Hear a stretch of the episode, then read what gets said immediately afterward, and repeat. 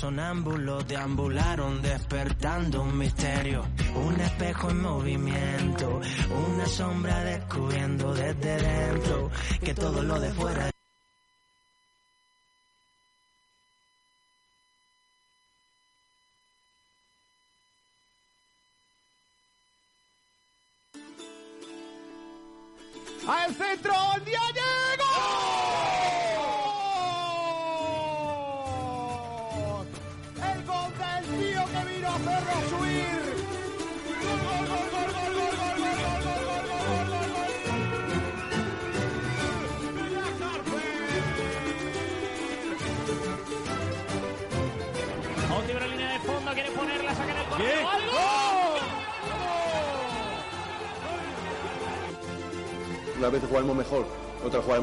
pero siempre lo vamos a dar todo.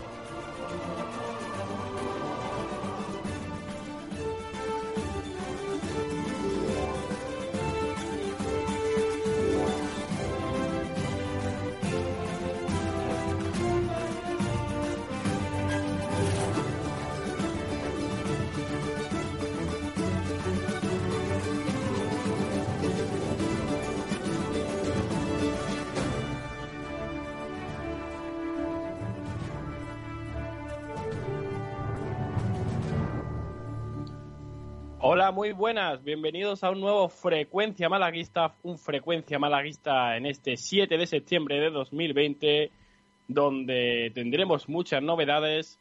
Seguramente escuchéis algo raro porque hoy no está dirigiendo Kiko García, está dirigiendo Julio Portavales. Y esto es, como he dicho antes, un Frecuencia Malaguista con muchas novedades. De hecho, tenemos un montón de noticias del Málaga y del resto del deporte malagueño. Pero lo primero es lo primero. El viernes por la noche conocíamos la noticia de que Munir rescindía contrato con el Málaga y se iba al equipo turco, donde precisamente hoy han confirmado que va a llevar el 41. Menudo número, pero bueno.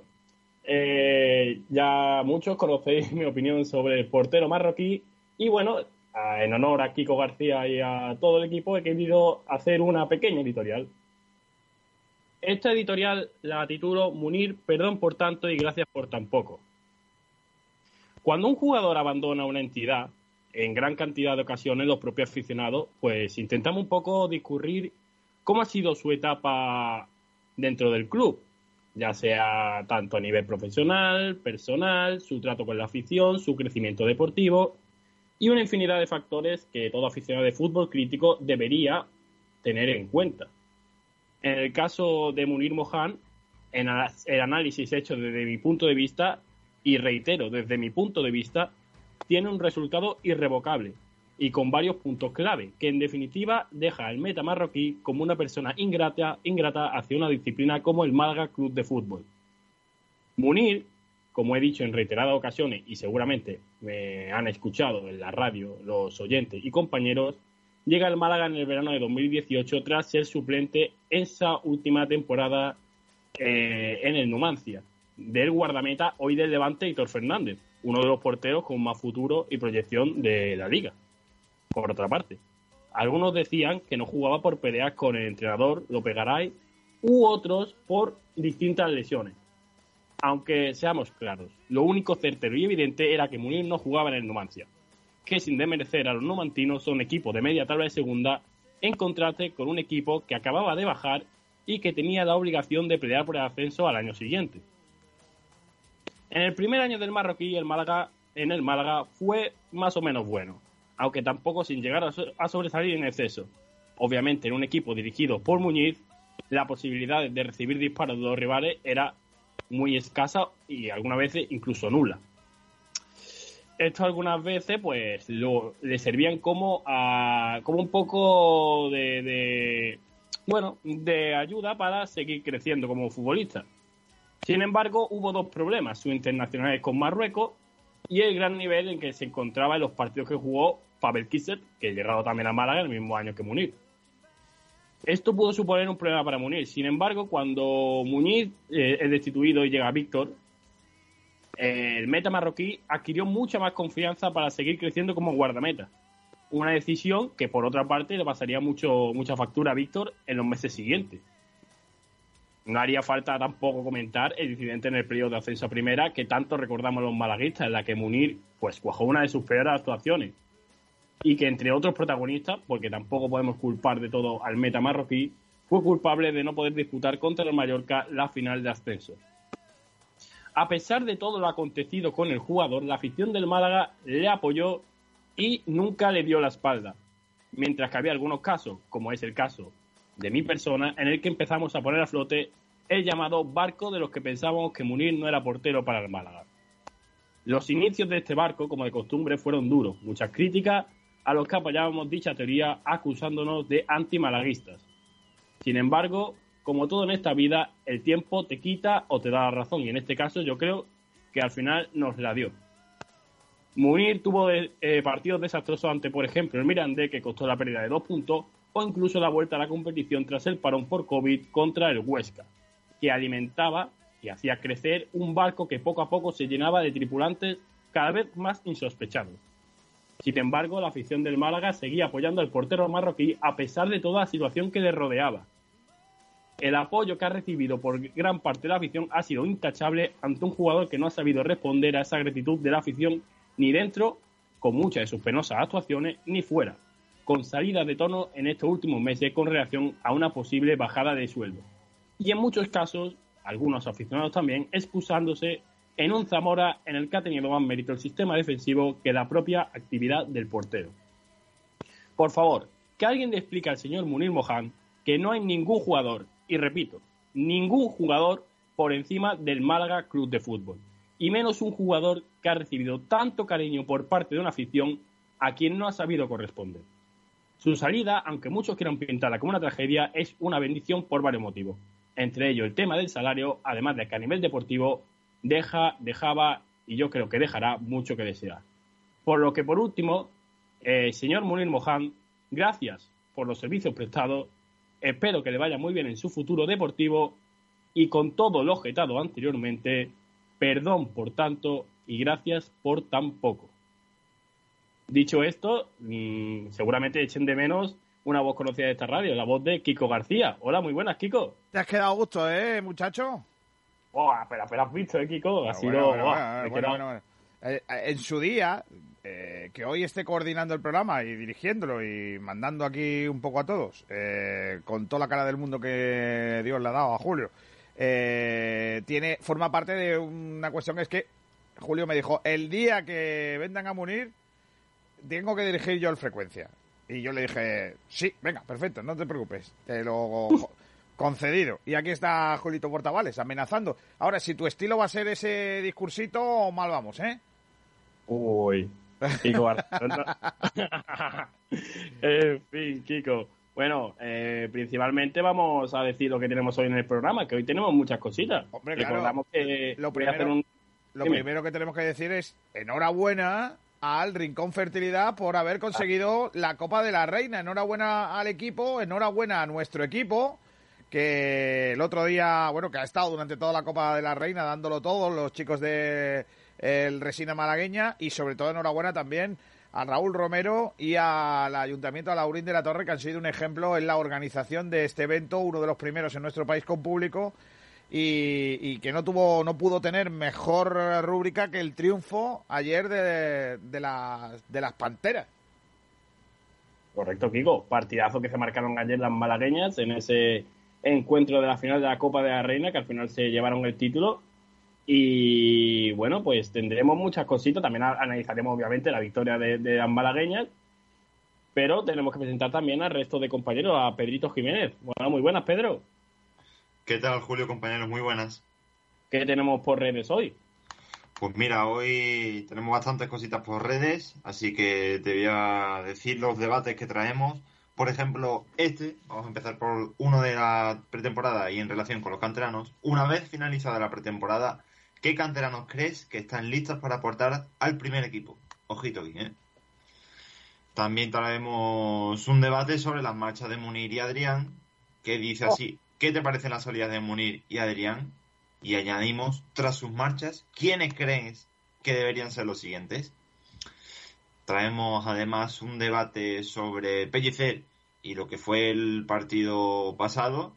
¿Crees que Pellicer dejó fuera el sábado a los jugadores del ERE como medida de presión? Recuerdo que casi todos los futbolistas profesionales estuvieron en la grada y no disputaron ni un minuto. ¿Está Pellicer defendiendo a los jugadores que no querían jugar? Entonces, otra pregunta. Y además, pues, como ponemos aquí en nuestro Twitter, analizaremos la victoria del Rincón Fertilidad la Copa Reina. Y, por último, eh, hemos puesto un mensajito para que eh, nos hagan llegar unos audios, eh, bueno, no informando, sino opinando sobre la actualidad del Málaga, si les preocupa el camino que está tomando el club, al número, apunten, 665 252 084. 665 252 084. Ahí está. Tengo que decir eh, con respecto a eso que estamos esperando ya los comentarios. ¿eh? No solo que nos mandéis mensajes de audio, si queréis hablar con nosotros y mantener una conversación, también lo podéis hacer, ¿vale?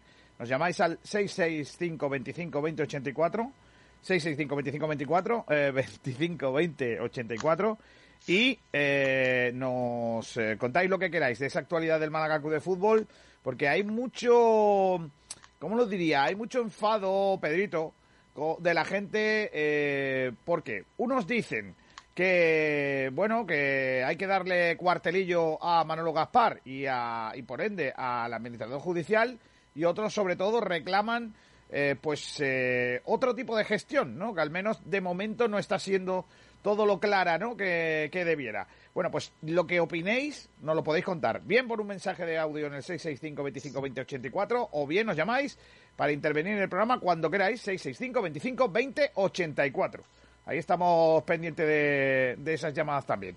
Bueno, vamos a, ¿Quién tenemos por ahí también, aparte de a Pedringuis?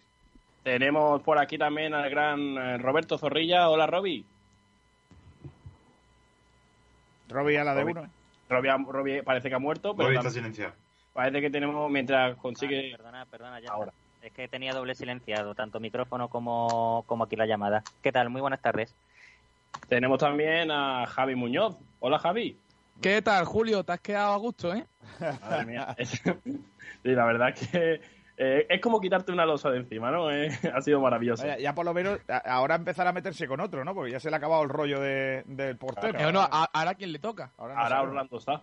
ya, ya, la ha puesto. Ya la ha puesto. Pues nada, si Orlando no se está escuchando, mucho ánimo. que la temporada no vea el año que te queda, Orlando Pisilla. Eh, vaya, vaya añito. ¿Qué te, qué te espera, monstruo? No sé, no sé si está por ahí Nahuel Brisek. ¿Está Nahuel? ¿Quién es ese? Hola chicos, ¿qué tal? Buenas tardes. Buenas tardes, Nahuel. Y ahora vamos pues con nuestra sección de la actualidad del Málaga con Sergio Ramírez. Hombre, claro que sí. Como cada mañana, como cada día, la última hora del Málaga Club de Fútbol con Sergio Ramírez y los talleres, claro. Talleres Metálicos Diego Rodríguez, tu carpintería de aluminio al mejor precio, te ofrece la última hora del Málaga Club de Fútbol. La última hora, Sergi. Bueno, pues empezamos por la actualidad y es que el Málaga hoy no entrena. Regresará mañana a los entrenamientos tras tomarse en el día de hoy un día de descanso. Las miradas están puestas en la oficina, donde se espera una semana sin descanso para la dirección deportiva y para Manolo Gaspar, con muchísimos frentes abiertos para solucionar los problemas antes del comienzo de la liga el próximo domingo a las 9 de la noche frente al Tenerife. Hoy no entrena el equipo, nosotros al revés. Nosotros hoy hacemos programa, pero mañana no, porque es festivo. Mañana es el día de la patrona de mi pueblo. ¿Del Rincón? ¿La Virgen del Carmen? Increíble. No, la Virgen del Carmen no es la patrona del Rincón. La patrona del Rincón es la Virgen de la Victoria. qué maravilla. Claro, hombre. Qué maravilla. Pues igual que tampoco es eh, mañana es festivo también en Málaga Capital. Correcto. Bueno, más. Sergio? ¿Te imaginas? No, ya no hay más. Bueno, descansa el equipo. Ya, me voy, hasta luego. Ya, está. Ha costado, ¿eh? Hasta aquí, hasta aquí la sección. Aquí la sección, por lo que sea, ha sido hoy cortita. Bueno, eh, también noticia de actualidad que el Málaga presentará esta tarde a las 7 en la Alcazaba sus nuevas camisetas para la temporada 2020-2021. ¿Y hay Algunas de las principales autoridades, como el presidente de la Diputación, Francisco Salado, confirmaban ayer la asistencia. Un acto en el que el club dará a conocer las nuevas pieles para esta temporada. Así que apuntarse la fecha esta tarde a las 7, el de Alcazaba, eh, el Málaga presenta sus nuevas equipaciones. ¿Hacemos un programa especial? Sería muy guay. Sí, pero no tenemos imágenes. Porque el, club, el club va a dar un streaming de eso. Pues no sé, no lo sé, no lo sé. No, yo juraría que Yo creo que no se complicará mucho. Hay un hombrecillo de esta redacción que tiene una teoría. ¿Qué, es, ¿Qué hombrecillo? Se la, ha escuchado, se la ha escuchado hace un momento. No sé si ahora va a querer decir en la antena. Que salga, que dé un paso al frente. Tiene una teoría sobre el color de las camisetas. Sobre, eh, eh, Pedrito, eres tú que, sí, sí, sí, sí, te he escuchado decir que eh, has leído un tuit del Málaga, un comunicado sobre los patrocinadores. Ya sabéis que el Málaga, aparte de, de los patrocinadores habituales eh, del club como Tesesa, Bishoker, Costa del Sol, etcétera, eh, pues lo hay anunciando. Y hay una cosita que han dicho que no te ha gustado mucho, ¿no? Sí, básicamente han dicho que los colores del club, eh, bueno, que de la Costa del Sol son el azul y el blanco. Entonces, como resaltando que, eso deberían ser los colores del Málaga. Así que ¿Y tu teoría, otro año, chicos, verde y morado al carril. Tu teoría es que ese mensaje va para aquellos que piensan que va a haber una verde y morada. Sí. Madre mía. Ojalá me equivoque. Ojalá me equivoque. Yo creo que no tiene que ver. Eh, está claro que la primera camiseta va a ser blanca y azul, que por cierto, algunos dicen que van a cambiar el sentido de las rayas. Eh, como tengo algo de dislexia, no, sé, si eran verticales antes o horizontales. pero dicen que le iban a cambiar, que lo dudo, sinceramente. lo que va a haber, lo que a mí me han contado, no sé si es verdad, ¿eh? Esto, yo no he visto la camiseta, si no diría cómo es. Lo que a mí me han contado que va a haber mucho blanco. Bueno, a ver si vamos a ahora. Pues que la parte de arriba, que la parte, digamos que de la mitad para arriba va a ser blanco y se va a ir difuminando ese blanco hacia el azul de las rayas de la No, por favor. Como el año de Sandro y demás. Como. Un blanco degradado de eso. 2016-17. Como la camiseta del equipo donde ha ido Munir. Pero en lugar de morado. Eh, en lugar de morado. Pues como sea eso, me parece horrible. Ahí está. la imagen mental que tengo en la cabeza es bonita.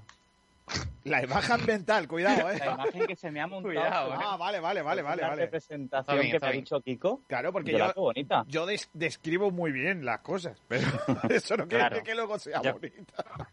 Madre mía. Yo, por ejemplo, que sea será eso, si, Nahuel, si tú quieres que algún día una chica eh, tenga una buena impresión tuya, dile que me llame y que yo le hable de ti. Ya verás cómo, ya verás cómo quedas bien. Bueno, por favor. Por favor, Sergio, encauza, encauza la conversación. por favor. Sí, por favor, seguimos, seguimos. Bueno, pues Katie Bares se ha convertido en el culebrón del verano. El albanés lleva todo el verano en la rampa de salida. Su venta al español parecía cerrada hace ya un mes, pero no se terminó de concretar y se ha enfriado. El Málaga no es optimista con la salida del jugador y ve complicado que se produzca, ya que el campeonato echa a andar en tan solo seis días. ¿Ha interesado el español por algún otro jugador en el centro del campo? Es que no, es que no lo necesita. Es que no necesita que ir el español. Viendo el otro día. Va sobradísimo el español. De todas formas, eh, varios detalles. Lo primero, que ha jugado partido con su selección este fin de semana, no sé si fue el viernes, y marcó, un gol. Sí, sí. El sábado fue. Y marcó un gol, eso por un lado. Y por otro lado, eh, hay que recordar que esta temporada el mercado de fichajes no se, no se cierra no, no se cierra a finales de septiembre, se, se va hasta octubre, si mal no recuerdo. Sí, 5 de octubre. Entonces, hay tiempo. Pensad que aún queda prácticamente un mes para venderlo. Claro, el Málaga necesita venderlo cuanto antes. Y Yo creo que mm, vamos a ver, porque el español también, como no lo necesita, pues está ahí un poco. No, no, no le hace falta, no le corre prisa y lo que va a intentar es llevárselo lo más barato posible. Si realmente están interesados en venderlo y en, comprarlo, perdón, pues seguramente van a intentar eh, apurar al Málaga a lo máximo y que llegue los últimos días. Por cierto, había una noticia de última hora del español y es que me parece curioso comentarla porque es extraño. Según decían fuentes del equipo Perico, eh, Raúl de Tomás se iba a quedar en el club, pero claro, yo estaba pensando, Raúl de Tomás no es que cobre precisamente poco. No, seguro que no. Claro, ¿dónde está ahí el, tema de, de límite salarial? ¿Cómo, ¿Cómo afectará eso al español? Me parece curioso que un jugador de la talla de Raúl de Tomás vaya a jugar el segundo este año. Pero el español tendrá uno de los límites más altos, como le pasó al Málaga la primera temporada. Efectivamente, es que el caso es que cuando desciendes, eh, como tienes eh, tienes esa ayuda económica, el límite salarial que tienes es el mismo que en primera, eh, esa temporada. O sea que más o menos, ¿vale? No, no lo digo con conocimiento 100%, pero cuando el Málaga descendió, a la temporada siguiente en segunda nos bajó el límite un par de millones nada más. Y yo creo que reduciría un par de millones, pero digo, pero es que de todas maneras me parece curioso porque un jugador que cobra no, no cobra bueno, Julio, es bonito luchar por un ascenso. Entonces, el jugador también le, le, le, gusta el proyecto, seguramente. A RDT, es como el caso de Stuani. Es como el caso de Stuani con el Girona. Exactamente. Stuani tampoco que cobrase 4 euros, ¿no? Pues Stuani, que sigue en el Girona. Yo no sé cómo el Girona Sí, pero parece que está No, parece que se va a marchar. No, ya, ya, pero ¿cómo lo va a aguantar? Es que... Es que ya es imposible. Bueno, sigue con más noticias. Anda, monstruo. También Adrián González, que se desvinculó el pasado viernes por la noche del Málaga, podría continuar la próxima temporada en la misma categoría, en la Liga Marván. Su experiencia y que tenga carta de libertad ha hecho que atraiga al Zaragoza. El Zaragoza interesado en Adrián González, el ex capitán del Málaga que se marchó el pasado viernes. A mí lo que me cuentan. Eh, y puede ser, puede ser rival la próxima temporada del Málaga. A mí lo que me cuentan es que el Fuenlabrada habría dicho que no a la propuesta del futbolista. Es decir, que el jugador que eh, en un principio eh, el Fuenlabrada estaría interesado en ficharle, pero luego, cuando se ha puesto a echar número, ha dicho que, que no, que no se gasta ese dinero en, en Adrián. Complicado. Es que el tema, de la ficha con Adrián también, ojo, La ficha de Adrián no es precisamente baja. Correcto. a ver, la, de Adrián será de unos 800.000 más o menos. Sí. Y reduciéndose, obviamente, no va a cobrar eso porque si estaba dispuesto a cobrar algo menos en el Málaga, yo creo que podría acceder también a, en ese aspecto. Pero bueno, eh, vamos a ver. Pero el Fuenlabrada no va a poder pagarle más de, por ejemplo, 300.000, por poner un ejemplo. Y eso sería siendo el jugador estrella. Y, hombre, con todos los respetos, Adrián eh, es un muy buen jugador, es mejor capitán, de hecho, ya, ya lo he dicho más de una vez, pero yo creo que el Fuenlabrada no puede hacer un esfuerzo, un esfuerzo económico tan grande por, por un jugador como, como Adrián. Yo lo veo más en el Zaragoza. Pues yo creo que sí. Ah, La última noticia hablamos de Munir, nuevo fichaje del Hatay Sport. Jugador quedó libre el pasado sábado tras salir del Málaga y ha firmado por un equipo que debuta en la primera división turca. El marroquí ya ha entrenado con sus compañeros por primera vez. Madre mía. ¿Cuál, es el dorsal de, de Munir? 41.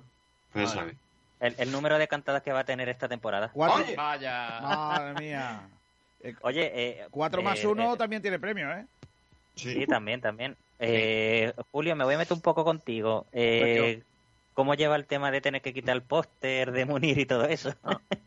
Una, una lucha, porque claro, se queda lo que es la parte de pegar en la pared y claro, para quitarlo. claro, porque, ahora va a poner el, de, Orlando Sa, va a poner el de Orlando Sa. Ahora pues sí, sí, sí. Pero cuando se vaya, pues tendré que hacer otro. Es que hacer la vida, o sea, si no critica a uno, ¿qué, qué gracia tiene esto? Claro. La, verdad es que sí. Y, a mí se me ha ido uno de los que también más criticaba, aparte de Munir, así que. Que Adrián, ¿no? ¿A quién, va a empezar, ¿A quién va a empezar a meterse con, con, Adrián ahora, hombre? Pobrecillo. No, oye, escuchadme, yo. Todavía habrá gente que le siga dando la, la el chumbo. El, chumbo, eso ya es por sistema. Pablo Gil, aunque cuando juegue contra el Zaragoza, le dará el chumbo. Correcto. Exactamente. ¿Alguna cosa más, más Sergio?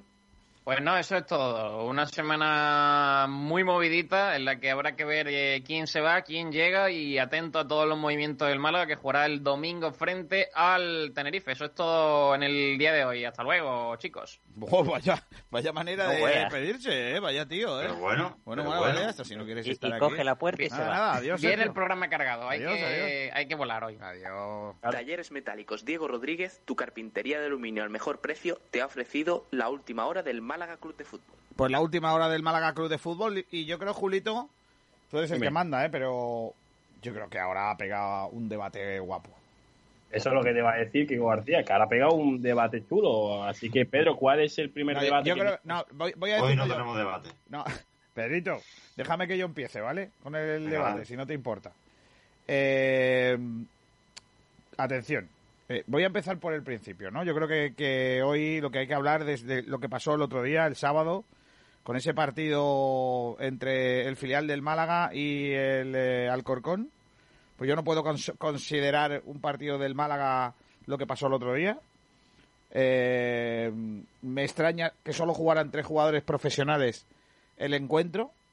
Me preocupa que solo tres jugadores profesionales jugaran el, el encuentro. Y sinceramente os digo no me creo que eh, y eso lo estamos preguntando hoy, no me creo que Pellicer dejara a los jugadores eh, profesionales que están dentro del ERE sin jugar el partido únicamente para cuidarlos y que estén eh, bien ante el para el partido del Tenerife. Es una cosa incongruente. ¿Por qué? Porque o están todos lesionados, cosa que dudo, o eh, me están contando una, una milonga. Y sinceramente no creo que Pellicer se preste a formar parte de, un esperpento como este. Eh, que el otro día no estuvieron los jugadores en el, eh, en el partido no tiene que ver seguro, yo no me lo creo, sinceramente no me lo creo y me gustaría que Pellicer me lo dijera, a mí, a todo, que los estaba cuidando para que pudieran llegar al partido del Tenerife. No me lo creo. Porque, entonces, ¿qué pasa con todos los que han estado jugando con las selecciones? Entonces, ¿qué pasa con todos los que han jugado partidos de pretemporada este fin de semana? ¿Qué pasa con los que van a jugar partidos de pretemporada estos dos, tres primeros días de semana? ¿Me, alguien me puede explicar por qué el Málaga es distinto en eso? ¿Por qué la planificación física de los jugadores del Málaga tiene que ser otra distinta a las de los demás y no juegan contra el Alcorcón un partido sábado por la mañana a ocho días vista del comienzo de temporada que me diga el técnico que los está cuidando para que lleguen al partido del domingo, yo sinceramente no me creo esa milonga, no me la creo. Probablemente, y eh, ahí es donde está el debate, es preguntar por qué lo ha hecho. Si nos creemos esa teoría, yo no me la creo, ya empiezo por ahí. Y segundo, pongo encima de la mesa varias opciones. Que los jugadores se hayan negado a jugar, que el técnico no los haya puesto para eh, que el club se dé cuenta de cómo está el equipo a día de hoy porque no sabe con cuántos va a poder jugar. Eh, que las dos cosas sean verdad, es decir, el técnico le dice a los jugadores jugar, los jugadores le dicen que no y el eh, técnico les tape y, diga, bueno, no lo he puesto por tal, que les esté cubriendo. que el técnico esté cubriendo al club para para no, no hacer efectivo o, poner de manifiesto que tenemos muchos problemas. Yo realmente no me creo que la versión oficial que nos han contado a nosotros de por qué no juegan esos jugadores sea por cuidarlos de cara al partido de Tenerife. No me lo creo. Mm, recuerdo, os cuento, cuando pasa todo esto, empieza el partido, vemos a varios jugadores del Málaga vestidos de ropa de paseo del club fuera de la convocatoria. Pero el club no nos da la convocatoria.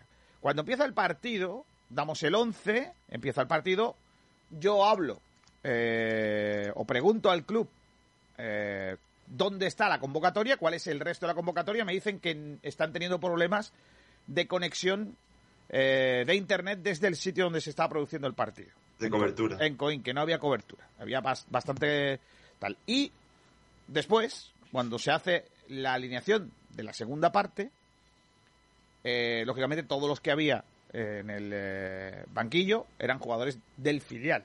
No había ningún jugador del primer equipo, ni con ficha, ni con ni ficha, ni fichado, ni nada, en el banquillo.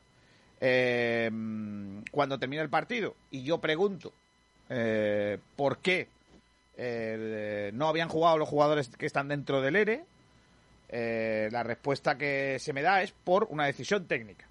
El propio club, el propio club nos dice que Pellicer había tomado la decisión de que no jugase. Eh, mm, bueno, yo, sinceramente no termino de creerme la teoría de que estaban cuidando a los jugadores para el partido del, eh, del próximo domingo. ¿Qué pensáis vosotros, chicos? Pues me parece bastante, bastante raro. Yo esa teoría, pues mira, eh, te la puedo comprar si fuese, por ejemplo, miércoles jueves, ¿no? Que yo que sé, va a jugar un amistoso miércoles jueves y el partido es el sábado o el domingo. Pues entiendo que ponga a los menos habituales, a los canteranos y demás, pero que justamente aún una semana, ocho días concretamente, antes de ese partido de liga no lo convoques pues para guardarlo y demás, ¿desde cuándo se ha hecho eso en una pretemporada? Si al fin y al cabo es para coger, coger ritmo. De hecho, eh, ya lo dijimos en, en el último Frecuencia Malaguista, el viernes, si no me equivoco, que, que al fin y al cabo estas últimas alineaciones son para, para ver ya cuáles van a ser las titulares en los partidos de liga y demás. Y claro, cuando ves el sábado toda esa alineación con solamente el Atlético malagueño, porque lo que jugó es el Atlético malagueño, exceptuando dos o tres jugadores, pues, pues te extrañan, ¿no? Y claro, con el equipo metido en un ERE y demás, te da que pensar que si, que igual esos jugadores no van a estar este, este domingo en, en Tenerife jugando el encuentro. A ver, la teoría, la teoría del club no se sostiene por ningún lado. Eso para empezar. O sea, el club no puede decir que eh, el entrenador decidió eh, guardar a los jugadores para el partido porque realmente el último partido de pretemporada, como dice Javi, es para probar ese, ese 11 que vas a sacar el domingo en Tenerife. O sea, tú no puedes presentarte a un partido con el Atlético malagueño. Entonces, ¿para qué está el último amistoso? ¿Para qué el Málaga jugó ese amistoso si no era para probar cosas? Para eso hubiera cogido el Atlético malagueño y hubiera jugado un partido. Pero es que el Atlético malagueño no está entrenando. Es que, es que esa, es otra, esa, es otra, cosa. O sea, pone a jugadores a jugar que no han entrenado. O sea, es que el otro día debutaron jugadores que no han entrenado. Eso es una cosa, vamos. Ahí es donde iba a llegar yo, Kiko García. Realmente, jugadores del malagueño han estado entrenando la primera plantilla, pero hay jugadores como el caso de Alberto que hizo un entrenamiento, si no recuerdo mal. Sí, y Eu que no, no hizo ni uno. Y Eu que, ni, que no hizo ninguno. ¿no? O sea, me parece una estupidez porque al final luego eh, oye, que a lo mejor me equivoco. No, pero si no me equivoco, el Atlético malagueño sí que ha comenzado el entrenamiento ¿eh? hace una semana. No lo ha comentado el club, ¿eh? ¿eh? Hace, creo que fue a mediados de agosto, tuvieron una charla en la sala de prensa, de eso sí que lo publicó el club, y creo que los entrenamientos van a comenzar dentro de poco. Yo te digo, individuales a lo mejor. Yo te digo lo que sé. los jugadores. No, no, esa es otra, sí, es que el club apenas informa. Claro, lo que sé es que los jugadores del club que estaban que van a jugar en tercera división han estado entrenando en grupos en corriendo por la playa haciendo tabla de lo que de lo físico pero que el club haya comentado que han empezado los entrenamientos no ha sido así. De hecho si te das cuenta según la normativa de la Liga de Fútbol de la Real Federación Española de Fútbol de la Liga Española los equipos si no están fichados los jugadores no pueden entrenar. Todo lo que no sea fútbol profesional. Y ahí entra el malagueño Claro, pero ya dentro de eso, creo que Javi ha dado con otra clave, que es que el club no informa. O sea, yo creo que eso es el titular que podemos sacar de todo, es la desinformación, y lo recalqué mucho en el partido, porque en el partido contra el Corcón, porque me parece algo clave. No hay información, hay una desinformación tremenda, no sabemos lo que está pasando dentro del club, no sabemos qué ha pasado con el ERE, los jugadores que se van a ir, los jugadores que se van a quedar, por qué ninguno juega, por qué juegan tres profesionales, no se sabe absolutamente nada. Y eso, lo vuelvo a repetir, eh, y lo dije en el partido contra el Corcón, eso en, otro, en otra ciudad no sería así. O sea, mm, la, desinformación que hay en este club es tremenda. Y con todo mi respeto al Málaga, pero es que el Málaga no puede dejar desinformado a, a, a, los aficionados. Porque luego pasan estas cosas y al final la gente empieza a sacar conclusiones. Y a lo mejor no son las conclusiones acertadas, pero es que el club no puede decir nada porque el club no informa. Correcto. Yo de todo esto lo que saco es precisamente, eh, y esto sí es mi primera crítica hacia los actuales gestores del Málaga, la desinformación que hay. A ver, cuando estaba Altani, nos quejábamos todos de que el Málaga de puertas para adentro era un misterio. Nadie sabía lo que pasaba por ahí dentro, por así decirlo. Y ahora resulta que cuando cambiamos de administrador, o sea, cuando cambia el administrador, eh, tenemos ahora un administrador judicial y demás, eh, empezamos a ver que está la cosa un poco mejor en cuanto a información. El Málaga saca más comunicados, aclara más cosas. Sin embargo, hemos vuelto a retroceder a, a ese, no sé cómo llamarlo, una especie de, confinamiento interno en, el Málaga Club de Fútbol. Y eso es lo peor que le puede pasar al club, porque el problema es la imagen que estás empezando a dar otra vez eh, a toda España. Porque ahora, por ejemplo, he leído yo en algunos medios de, de, Canarias eh, de respecto de respecto al Tenerife que están diciendo que el Málaga ya ha dicho que no se va a presentar. Y yo creo que eso no es cierto. El Málaga a día de hoy no tiene jugadores para inscribirse pero no ha dicho que no se pueda presentar. Y todo lo que se está formando está provocando eso reacciones eh, con todo lo que pasó de la temporada pasada de que el Málaga está otra vez quedando fatal. Y lo que más me molesta y ahí viene la crítica y es lo que estáis diciendo vosotros que el Málaga no hace nada por callar esos rumores. El Málaga está haciendo como si no hubiera pasado nada. Está anunciando que hoy anuncia las camisetas, vale, muy bien. pero no está diciendo, oye, vamos a aclarar lo que ocurrió, vamos a hacer una rueda de prensa, vamos a sacar un comunicado. Nada, absolutamente nada. Y eso es peligroso. Hay que, intentar ser más hay que formar más. Robbie, el otro día lo decía en el partido, y lo sigo opinando, el Málaga se está marcando un Altani en toda regla. O sea, vamos a ver, su falta de comunicación, la falta de comunicación es una, es, vamos, una faltada para, los jugadores, para, para, la afición. Y hay una cosa que me llamado mucho la atención, porque ¿os acordáis de aquel plan de viabilidad que presentó eh, José María Muñoz en su día? Eh, que es el plan de viabilidad que presentó a la jueza, ¿no? Eh, en su día. O sea que entiendo que no es un, que no es un documento eh, aleatoriamente realizado, ni de cara a la galería, ni un documento Altani de estos de aquel plan de, de Shahin, ¿os acordáis? aquella historia. bueno, este plan de viabilidad del de Málaga de Fútbol se le, se le presupone una una seriedad eh, que, yo creo que está por encima de cualquier cosa. Bueno, pues en ese plan de viabilidad voy a leeros un punto eh, que me llamó ayer mucho la atención. Me lo encontré de, haciendo limpieza en el ordenador, el plan de viabilidad. Y ojo a lo que dice. Comparecer ante los medios de comunicación para dar las ruedas de prensa informativas de cierre de mercado y en situaciones excepcionales que se puedan generar colaborar activamente en la realización del plan de comunicación global de la empresa y en el gabinete de crisis del club. Relación estrecha con el responsable del área de relaciones institucionales. Es importante establecer una línea general a seguir en las redes sociales de los jugadores.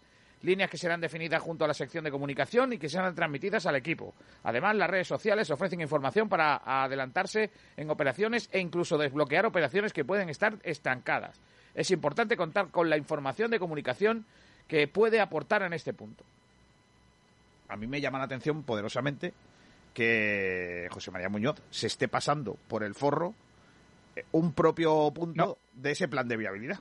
Pero Kiko, eh, precisamente esto fue una pregunta que le hice yo al propio José María Muñoz en esa rueda de prensa en junio, que si va a haber declaraciones de Manolo Gaspar de cara al mercado de fichajes, y sí es cierto que no dijo cuándo, pero sí que la iba, que la iba a hacer. No sé si es que se esperará al final del mercado o cómo, pero, pero dijo que iba a haber. Pero es que, es que aquí lo que pone, fíjate, eh, eh que es que es más grave, porque, claro, dice, se van a hacer eh, ruedas de prensa informativas de cierre de mercado. Vale, muy bien. El cierre de mercado todavía no ha sido. El cierre de mercado al final nos dará la, rueda de prensa en la semana de, de la segunda semana de octubre, a lo mejor, o la primera, cuando, cierre el mercado.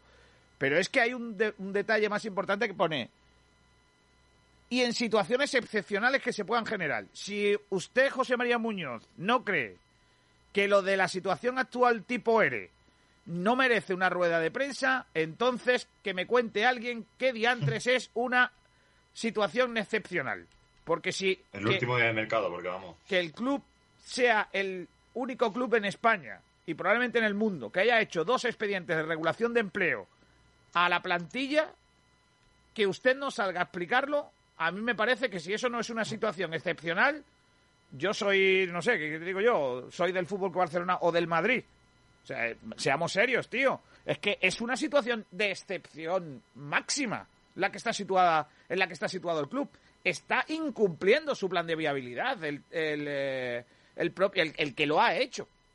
esto no es echar fango sobre el club. ¿eh? Mm, que yo no pongo en duda que el ERE sea necesario, que se haya hecho bien, que, se estén haciendo los refuerzos que se estén haciendo, que no sé qué. Eso no lo pongo en duda, yo no pongo en duda eso.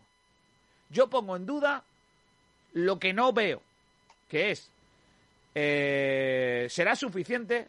¿Nos vamos a poder inscribir a jugadores? ¿Es verdad que los jugadores se han ido porque le han dicho que no van a poder ser inscritos?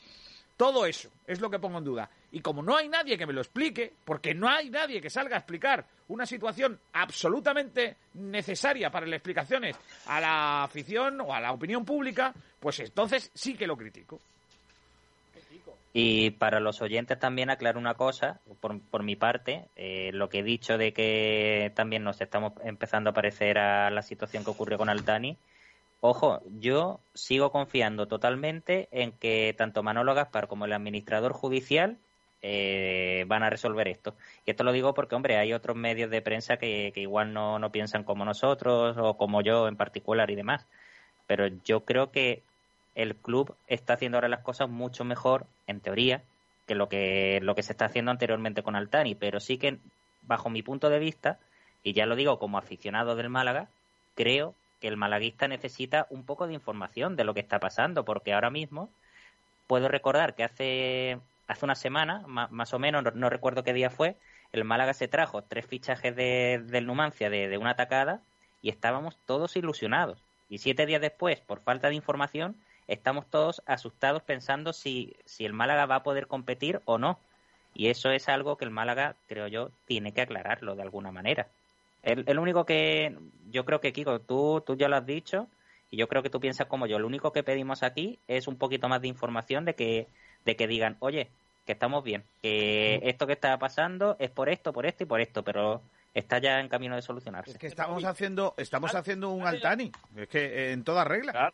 Claro, sí, mm. pero Kiko, si sale el administrador judicial y explica, mira, hacemos el ERE por esto, esto, esto, y va a pasar esto, esto, esto, seguramente tengamos que sacar a mucha gente de la plantilla. Y lo más normal es que los pesos pesados tengan que salir.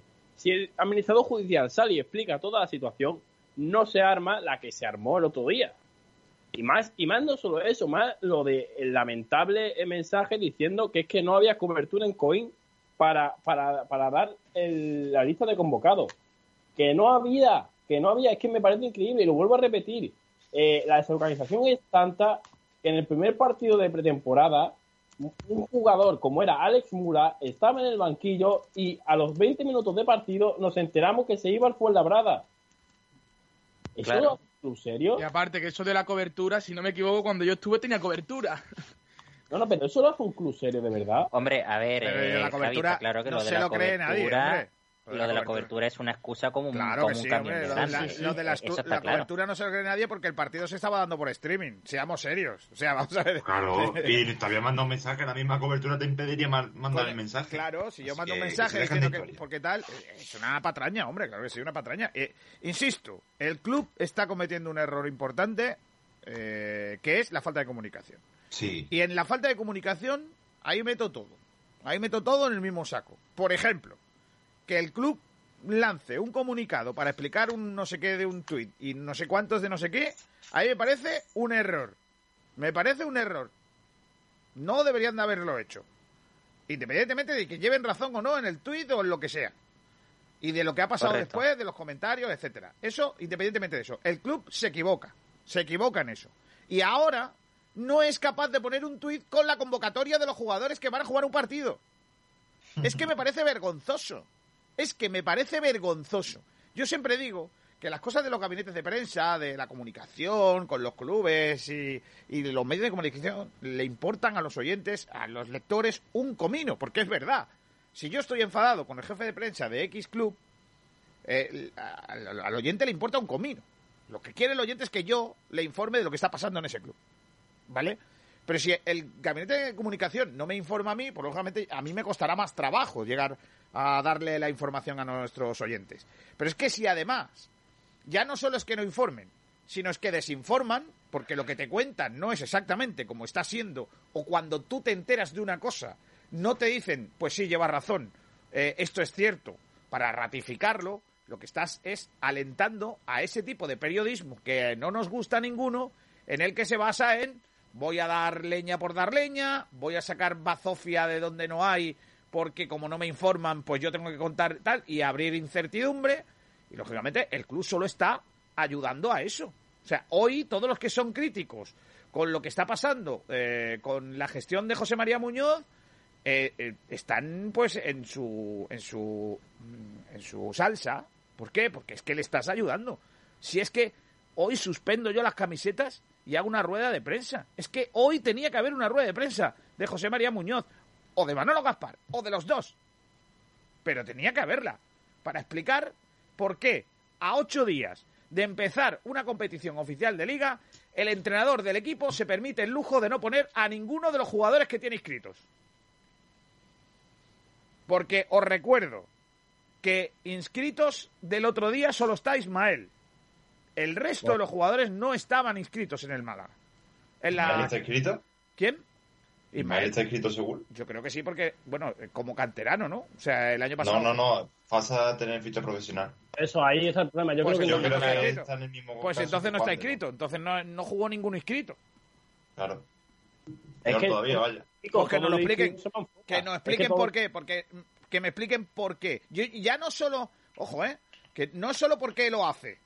¿Por qué, eh, ¿Por qué no hay ningún inscrito? Que me parece más grave. Sino porque el técnico se permite el lujo de un partido de pretemporada, el último partido de pretemporada, en no poner los jugadores que supuestamente va a poder poner. Pero es que, Kiko, es que realmente no juegan porque son jugadores que se van a ir al ERE. Es que todos los inscritos se van a ir al ERE. Es que es duro, pero es que eh, son cosas que, que, que, al final eh, tenemos que verlas por nuestro propio ojo porque el club no ha informado de eso. Ahora, eh, ¿cómo, ¿cómo te presentas tú el domingo en el Eleodoro Rodríguez López a jugar? ¿Con qué jugadores? Porque es que ahora mismo la situación es la que es y el club, vuelvo a repetir, no está informando y como tú has alentado, no es que ya no esté informando, es que a veces hasta desinforma, que es peor aún eso. Entonces, realmente, ¿hasta qué momento nosotros podemos expresar una noticia? Y es que yo lo decía el otro día y lo vuelvo a repetir un montón de veces. Eh, cuando nosotros formamos una opinión, cuando los periodistas formamos una opinión, necesitamos información veraz, porque si no es imposible crear una opinión. Nosotros podemos crear una opinión a, partir de lo que sabemos, a partir de, lo que nos muestran. Pero si el Málaga lo que hace es, desinformar, al final lo que hace es echar piedras sobre su propio tejado. Y es así. Pues sí, eh, vamos a. Eh, nos ha llegado el primer mensaje, ¿vale? De audio. Voy a. vamos a. Creo que es. creo que es Diego. Diego. Diego. Ah, creo que es Diego, ¿eh? ¿eh? vamos a, a, oírlo. 665 25 20 84. Oímos oyentes, venga. Buenos días a todo el equipo Sport Direct. Mm, mirad, yo voy a dar mi opinión. Eh, tanta información de que hay que echar eh, a futbolistas con el ERE y todo eso, yo creo que los debilita mucho de antemano en el mercado de traspasos. tenían que haber reservado dicha información eh, y ocultarla de cara al público porque, porque lo, que está, lo que están haciendo los equipos es esperarse, esperarse. Y cuando ya el Málaga no le quede más remedio pues tendrá que regalar bueno y encima o incluso indemnizar. Hombre yo comprendo que hay jugadores como Juanpi que están fuera de mercado en, la ficha que tienen. Juanpi, Rolón y bueno hay algunos más eh. Pero claro que me preocupa esta situación, eh, que ahora se reclaren el día los jugadores, que mm, los pueden sancionar en el primer partido y, ya empezamos con el pie cambiado la temporada. Claro que me preocupa esta situación, me preocupa bastante. Todo, tenían que haber ocultado el tema de las necesidades ¿eh? y haber sido transparente con los aficionados. Pero bueno, ya está, son cosas ¿Qué pasa? Que, mm, que os iba a comentar, eh, los sigo escuchando, lo que pasa es que yo ahora tengo turno de noche y la mayoría de días los escucho por Ivos, lo digo porque por el tema de los comentarios. Un saludo. Adiós, Diego. Eh, se te echa de menos los comentarios, Diego. Más que nada por el cachondeito que luego tenemos eh, con tu nombrecillo y, que ya llevo muchos años escuchándote y siguiéndote. Gracias por estar ahí. no sé qué opináis de lo que dice Diego. Pedringuis, Pedrito. Bueno, pues a ver. Guardar ciertas informaciones para, para, para tener ventaja con el resto de rivales, en parte lo entiendo y en parte no. Eh, realmente es que el Málaga ya está regalando jugadores. No sé qué ventaja puede sacar a los rivales. Es que los dos jugadores que están fuera por el ERE han rescindido contrato los dos. Así que es que mm, el Málaga realmente no consigue ninguna ventaja con ninguno de los clubes. Porque si están saliendo regalados, realmente la ventaja ya la tiene. Y creo que lo dijo Pedro el otro día. Cualquier club puede puede puede, puede eh, ver cualquier contrato, si no recuerdo mal lo que dijo Pedro Jiménez. Sí. Sí, sí, Si todos los clubes pueden mirar, pueden ver los contratos, realmente me parece un poco, un poco absurdo en ese sentido ocultar la información. Lo único eh, que es lo que yo he comentado antes de, antes del programa, eh, a, vía interna, a línea interna, Es que sí, es cierto que al anunciar el ERE, al ver la situación del Málaga, un equipo como, por ejemplo, vamos a ponerle nombre y apellidos, eh, Operación Vare, eh, español. Recordéis que a principio de, de, verano se hablaba de 2,5 millones más variables, después 2 millones, etcétera, etcétera. Es cierto que si el Málaga tiene que vender, el español puede ser muy listo y decir, oye, Málaga, yo te voy a hacer la oferta de 2 millones. No voy a moverme en absoluto y me voy a quedar aquí, bueno, no me estáis viendo, pero bueno, me voy a quedar con los brazos cruzados, con las piernas tranquilamente repatingados, como se dice aquí en Málaga, y voy a, voy a esperar a que, a que Málaga, a que la entidad llegue un momento que diga, oye, estamos tan agobiados que sí, que aceptamos los dos millones, no podemos negociar. Incluso si yo tuviera mala leche, podría decir, bueno, pero es que ahora ya vamos a ofrecer un millón y medio. Pero bueno, eso, eso es otra cosa. Lo que quiero decir con eso, eh, estoy de acuerdo con Diego en que si anuncias un ERE, con Diego, si anuncias un ERE a un y platillo, es cierto de que, de que estás dando una imagen de equipo débil. Pero, Robbie. Pero, por otro lado, y termino, por otro lado es cierto que también eh, todos los equipos saben todas las situaciones contractuales de todos los jugadores eh, en ese gremio, se sabe toda la información, por así decirlo. Y con esto también el Málaga, con anunciar el ERE, está obligando a los jugadores a decirles, oye, o me traéis alguna oferta o ahí tenéis la, la calle la puerta de, de, salida. Que eso es lo que ha pasado al final, por ejemplo, con Munir y con Adrián, que han tenido que rescindir porque seguramente no hayan encontrado una oferta. De todas maneras, yo creo que estamos yéndonos un poquito por, eh, por, por lo. Por, cerros de por los cerros de Ubra. Yo creo que la pregunta es: ¿de verdad alguien entiende o cree que el otro día no jugaron los jugadores por lo de Tenerife? ¿De verdad alguien se lo cree? Porque yo no, yo, mira, Kiko, ya termino y ya dejo hablar a los compañeros. Yo creo simplemente que los jugadores no jugaron porque no porque lo dijera Pellicer, sino porque alguien de más arriba eh, dijo, dijo, oye Sergio, estos chavales están en ERE y hay que sacarlos. No les vayas a dar minutos porque no van a estar en el equipo. Simplemente. Sí, pero todos los jugadores. Y el entrenador lo hace. Hombre, el entrenador al final, Kiko, no sé, eh, eh, sobre Pellicer, que tiene, muchas cosas buenas y tiene muchas cosas malas. Una, una cosa que sí que es cierto, nunca ha levantado la voz criticando a, alguien superior. No, no ha sido como le pasó a Víctor Sánchez, por ejemplo. Si a Pellicer le dicen, oye, esta es la situación, eh, dale minutos a estos chavales que son los que vamos a intentar inscribir y hacerles ficha profesional, pienso yo que va por ahí, ¿vale? No quiero tener, eh, no quiero mal pensar que haya algo más oscuro incluso. Pero yo creo que simplemente le dijeron a Pellicer, con estos chavales eh, que van a salir, por ejemplo, Juan y compañía, no les den minutos porque hay que sacarlos.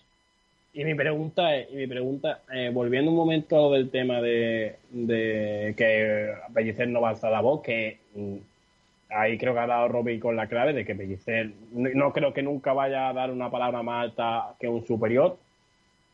Mi pregunta y mi situación es, entonces, por qué el Málaga fichó a los tres del Numancia si no puede inscribirlos. Porque es que recuerdo que si son, que si, según la que estáis apoyando ahora, de que no jugaron porque eh, teóricamente eh, estaban en ERE, ¿por qué, por ejemplo, Calero o Escasi no jugaron ninguno de los dos? Pero sí, jugó, pero sí jugó Orlando Sá, por ejemplo. Te lo digo yo. Sí. A ver, eh, que jugaran unos y otros no lo sé, pero lo que sí sé es que el Málaga tenía previsto una hoja de ruta y que con esa hoja de ruta permitía o se le permitía inscribir a los jugadores que fichasen. Por eso ellos fichaban jugadores, bueno, han fichado jugadores eh, encabezados por Manolo Gaspar y sí se les garantiza la, inscripción porque la hoja marcada y acordada con la liga estaba prevista para eso, ¿vale? Sin embargo, pues ha habido un vuelco y, y, bueno, pues parece que la liga está planteando otras opciones. Entonces ahora esa, esa hoja de ruta se le, desmorona, se le desmorona al Málaga y a día de hoy, claramente, pues por eso no puede inscribirlo. Vale, añado yo, si, me permitís, añado yo rápidamente, eh, y vuelvo a decir, es suposición, ¿vale? Eh, no es información, lo, digo varias veces por si algún oyente se, eh, pueda creer que es una información oficial y demás, por, por cómo lo dice que lo parece. Yo creo que el Málaga habló con la liga y dijo, mira, vamos a hacer esto con estos jugadores, eh, voy a poner nombres, Juanpi, Luis Hernández, Pacheco, etcétera, etcétera, que tienen sueldos altos, nos vamos a librar de ellos Y entonces, eh, el tema del límite de salarial mínimo, pues eh, sois un poquito más flexibles con ese tema. La liga dijo, venga, vale, vamos a esperar a, a, a que se dé esa situación. ¿Qué pasa? Estamos a 7 de septiembre y, por ejemplo, Juanpi, que cobra prácticamente 2 millones de euros, sigue en el club. Pacheco, por poner un nombre, ¿vale? Por poner un, un, ejemplo, Pacheco cobra 600, 800, está en el club. Luis Hernández cobra cerca de un millón, está en el club. ¿Qué ha dicho la liga? Oye, Málaga, nosotros hablamos de una cosa, tal y como ha dicho mi compañero Pedro, y no se ha cumplido.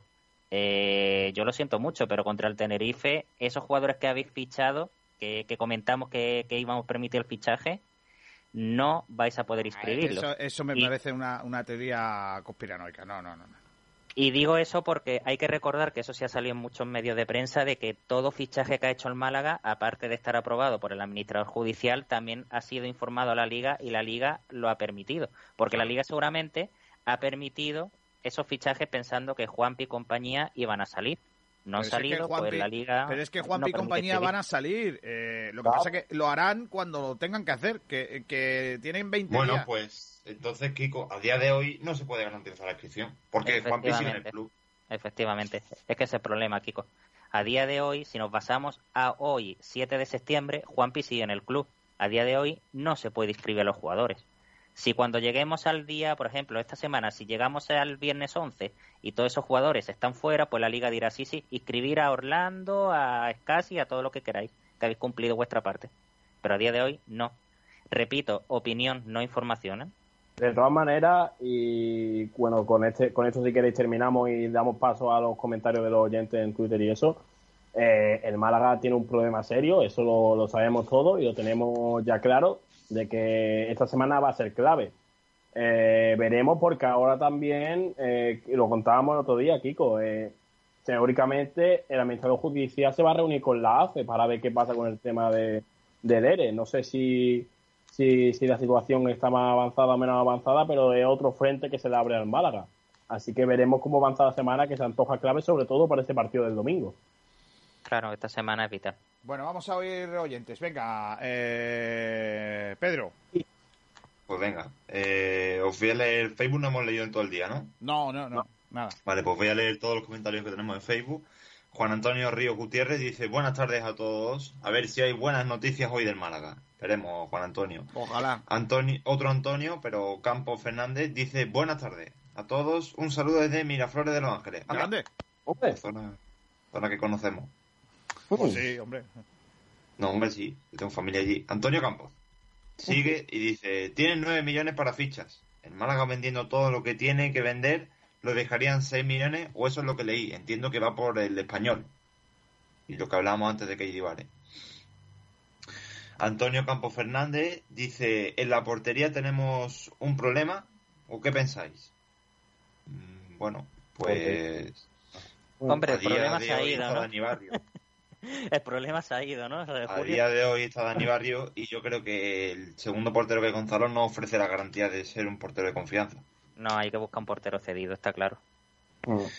José Miguel Domínguez Vergillo dice, ¿no pensáis que si Blue Bay no interviene es muy posible un nuevo caso Reus? Veo el ambiente muy enrarecido. Bueno, Blue Bay o cualquiera, la verdad. Pero yo creo que hay que actuar. Yo creo que Blue Bay no puede intervenir. Es que estamos otra vez en lo mismo. O sea, queréis que intervenga Blue Bay, pero es que la, ley es la que es. No lo puede hacer.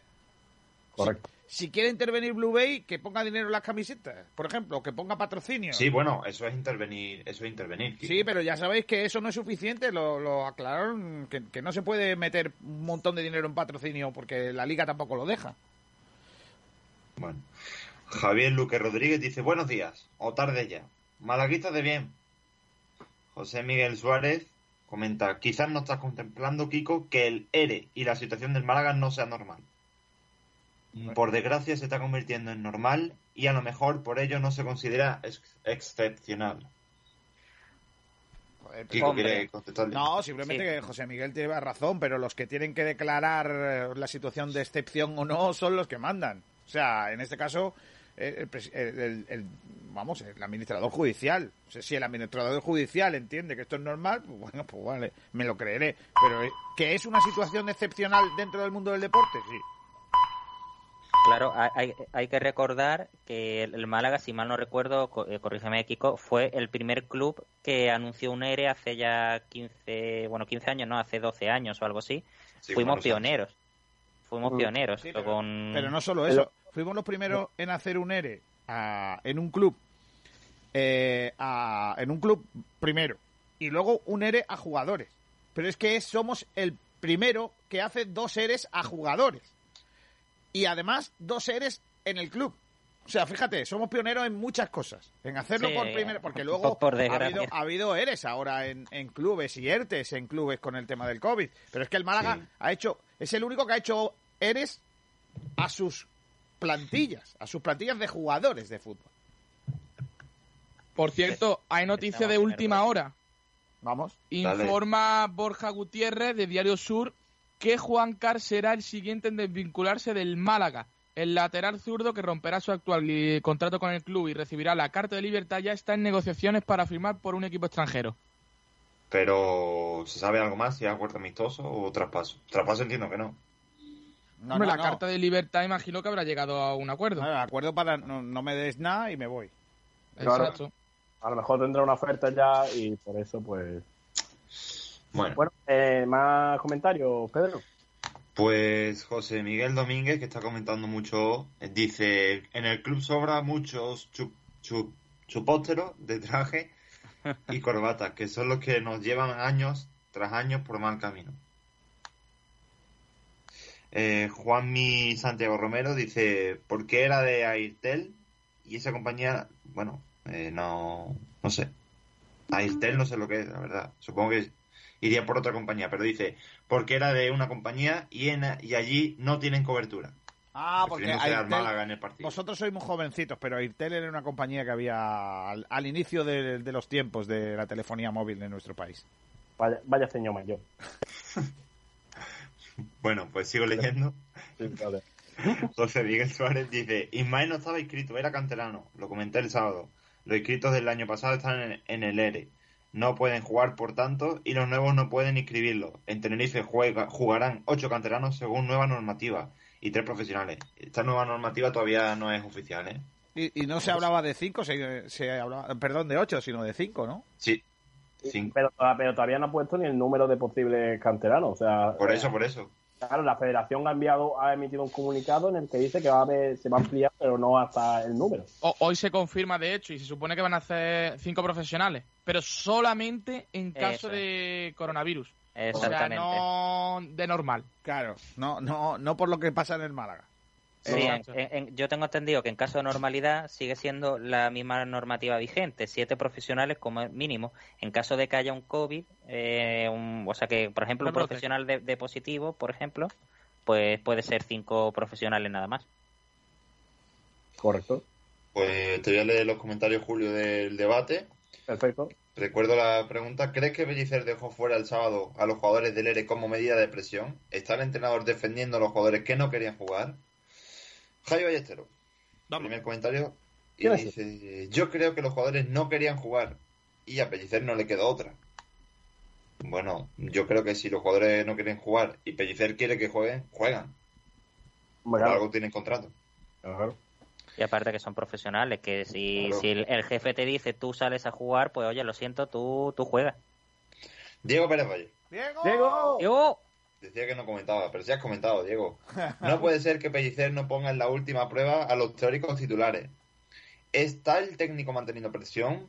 Porque no es normal que a estas alturas no se sepa con cuántos jugadores con ficha profesional se cuente. Estamos en una situación complicada y podemos tener sanciones. Francis Romamor. No me gustaría estar en el pellejo de nuestro pellicer, aunque si ya pudo con la temporada pasada y todos los problemas que hubo y lo superó, podrá con esta. Ojalá se resuelva todo esta semana y respiremos ya de una vez los malaguistas que sentimos al club. Que lo flipas. Dice, lo que creo es que el club está jugando a un juego muy peligroso. Primero, no informando y echándose a la afición encima. Y segundo, porque el domingo tenemos un partido y en caso de no poder jugarlo, me temo que tendremos una sanción muy importante. Creo que es derrota por 3-0, ¿no? sí. Derrota. y seguramente sanción económica. Y tres puntos mm. menos. claro, tendríamos menos tres. Empezaríamos con menos tres, sí. Menos tres sanciones, menos tres sanciones económicas. Exactamente, y ya creo que en caso de que sea reincidente ya sí se puede valorar el descenso, creo. Sí, sí, sí. Descenso no, eliminación de la competición. Bueno, sí, claro, eliminación, que eso, eso viene a ser un descenso. Bueno, Málaga Nuestra dice, parece ser que son los propios jugadores quienes se niegan a jugar. En ese caso es una tangana y están sobrando en este club. Una tangana, dice que es. Qué grande. Salva Mata dice que los querían reservar para el primero de la liga, eso no es ni bueno ni malo, es mentira. no jugaron porque los jugadores se plantaron.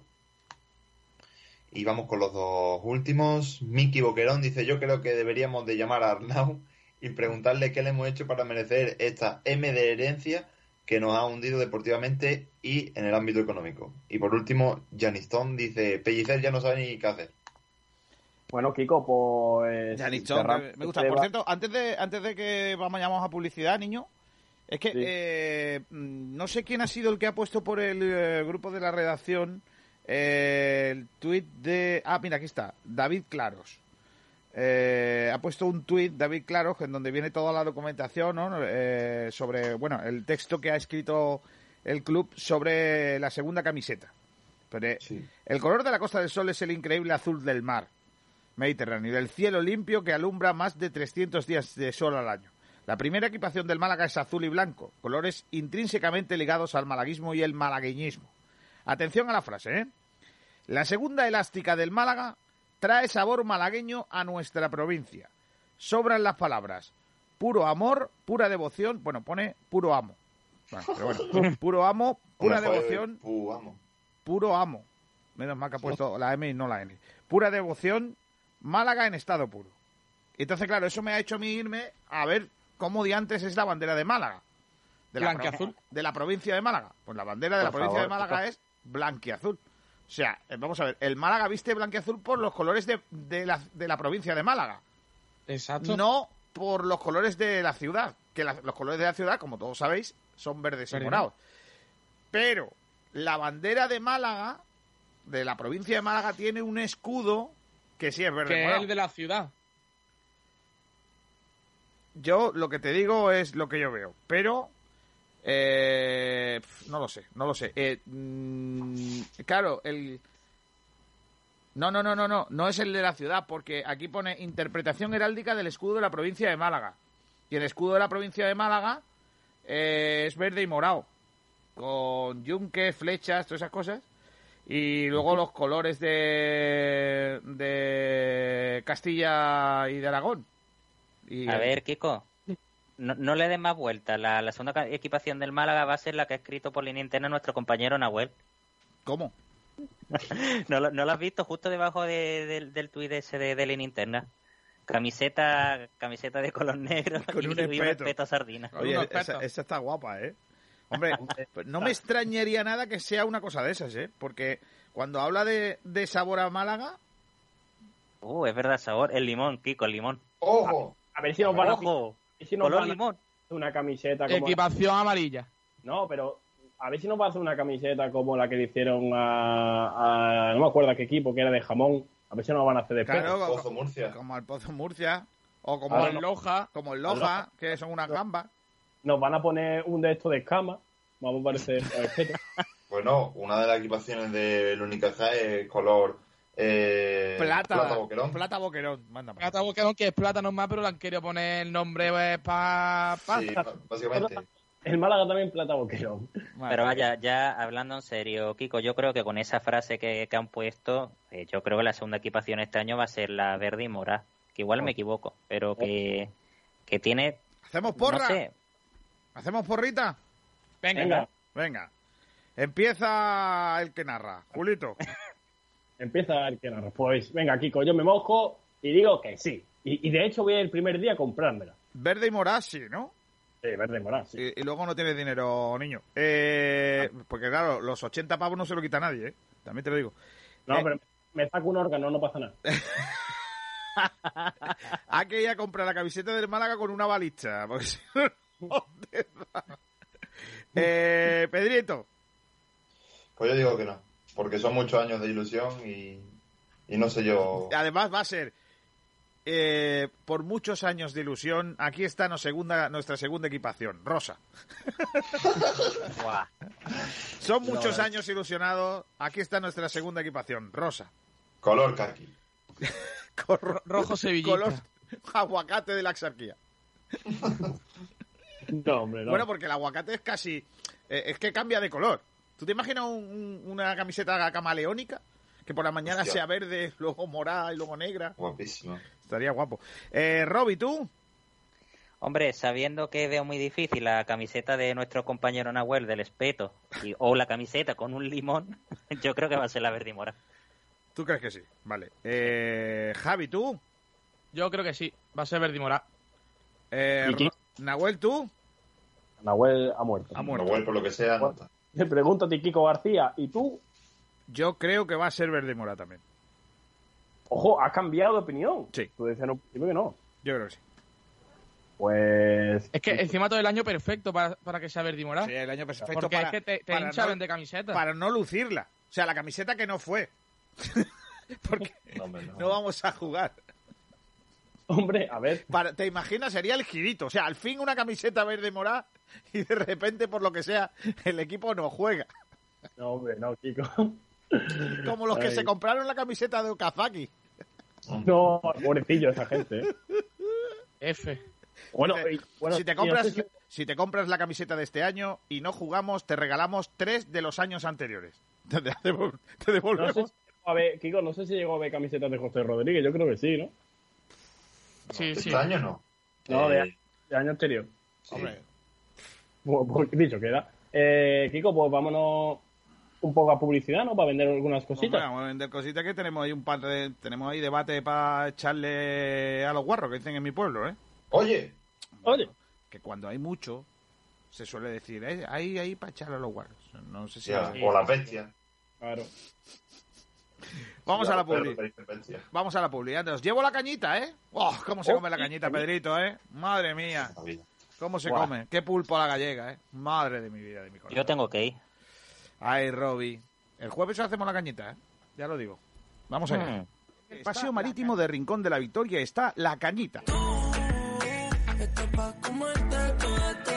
El mejor lugar para comer el pescado típico de Málaga. Disfruta de todo el sabor de la fritura de siempre y con los pescados más frescos. Es que están vivos. Ven a comer con toda la tranquilidad del mundo. Hemos aplicado los sistemas más adecuados para tu protección y la de tu familia. Prueba nuestros calamares espetados, nuestros pescados asados y las manolitas, las sardinas medianitas, las auténticas de la bahía con un precio sensacional. Dos espetos, 7 euros. El pulpo a la gallega, los calamaritos, el pulpo frito, la rosada, gambas frescas de la bahía, alvejas, toda la calidad de la cañita. Ven a comer y repetirás. La cañita, pescados y mariscos de Málaga con todo el sabor de siempre.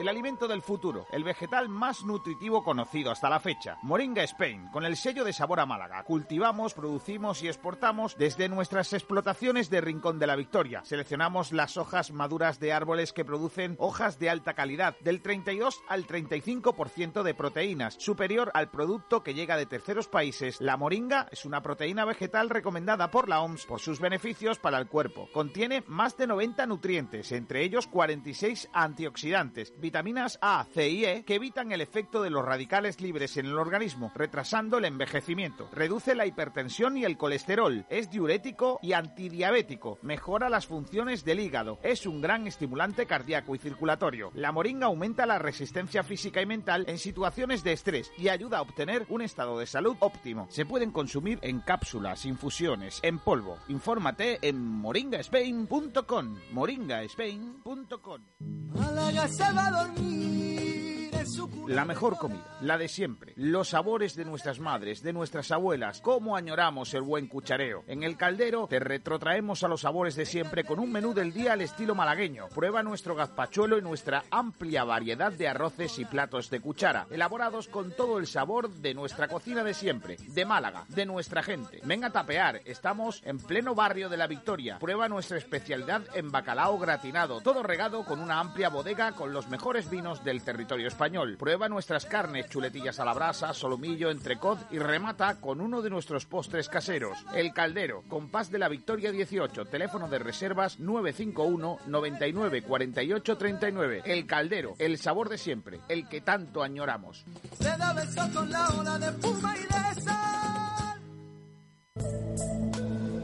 Tantra Center. Prueba los masajes que marcan la diferencia. Te sorprenderán al principio y te impactarán al final. Masajistas de impresionante belleza te esperan. Llámanos al 952 21 61 45 o entra en nuestra web tantracorporalcenter.com. Ahora trae a un amigo y te hacemos un 10% de descuento en nuestros masajes. Contacta con nosotros y te atenderemos con todo el placer del mundo.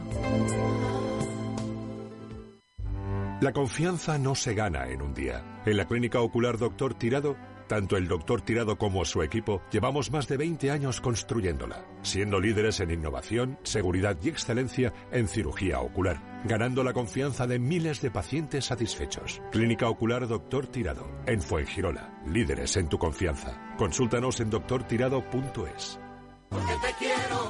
En pleno centro histórico de Málaga, el sabor y la calidad se llaman Bodega El Patio. Ponemos sobre su mesa una carta para los mejores paladares bañados con los excelentes vinos de nuestra bodega. Estamos orgullosos de nuestros arroces, premiados en Valencia por su sabor tradicional y su calidad. Pruébelo y descubra el auténtico arroz mediterráneo. Tapas, carnes, guisos, pescados del día con especial atención a nuestro pulpo a la brasa y completa tu cena o almuerzo con los deliciosos postres caseros de nuestra cocina. Somos un rincón ibérico en el centro de Málaga. Ven a calle Granada 39 y visita Bodega El Patio. El gusto por la comida en pleno centro de Málaga. Teléfono 952 21 2031. Quiero comer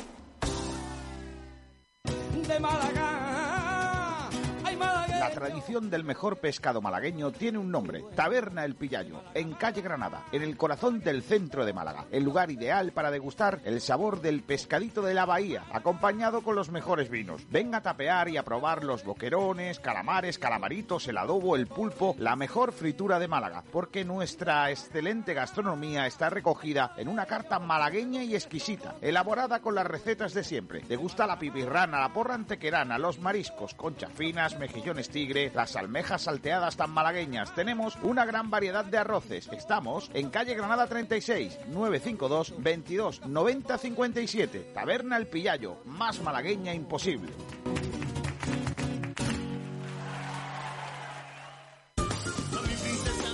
El principal distribuidor de bebidas de la Costa del Sol se llama Comercial Torremolinos Costa. Vinos y jamones Finca La Biznaga, jamones de Extremadura y Salamanca. Los vinos Finca La Biznaga procedentes de Castilla y León y Galicia te permitirán saborear y disfrutar de la mejor clase y todo el aroma de la uva en tu hogar o establecimiento contamos con dos grandes emblemas de nuestra marca, un blanco joven y nuestro tinto especial con cinco meses en barrica. Llama ya al 952 62 11 25 y pide más información o entra en nuestra web comercialtorremolinoscosta.com. No te quedes sin tu vino y sin tu jamón finca la biznaga. Comercial Torremolinos Costa, el distribuidor que necesitas.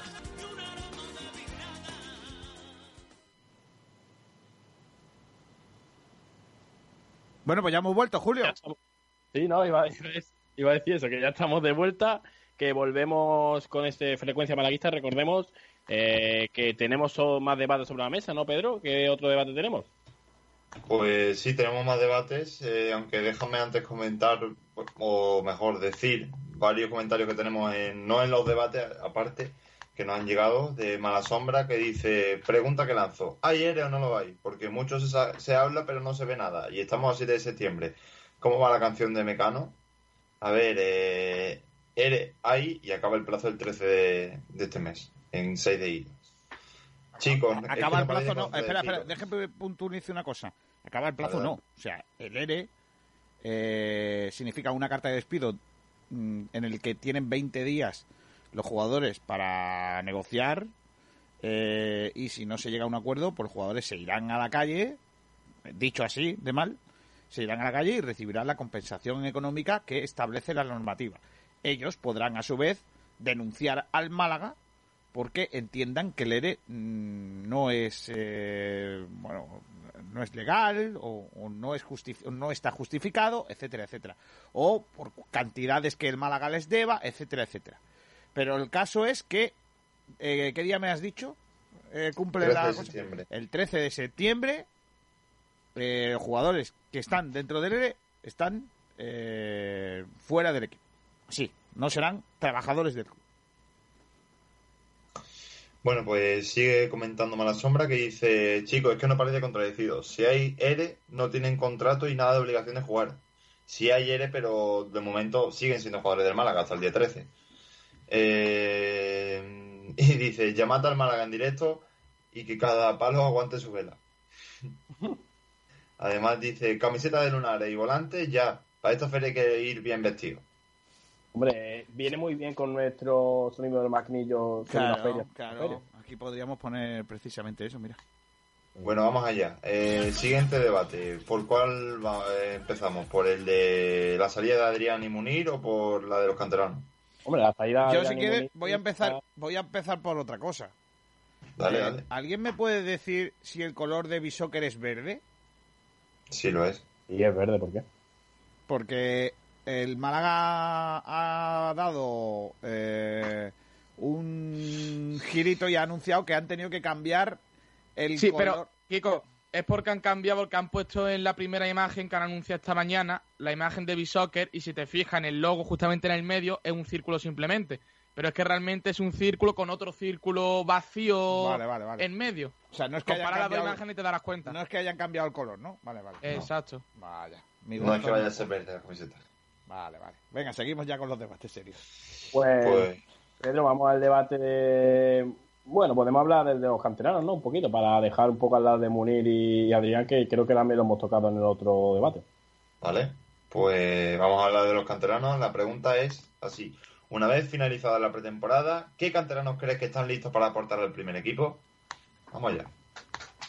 Pues dale, por ejemplo, Javi. Pues creo que hay bastante. El problema va a ser lo de lo que hemos tenido el año pasado, ¿no? Que no se pueden poner demasiado.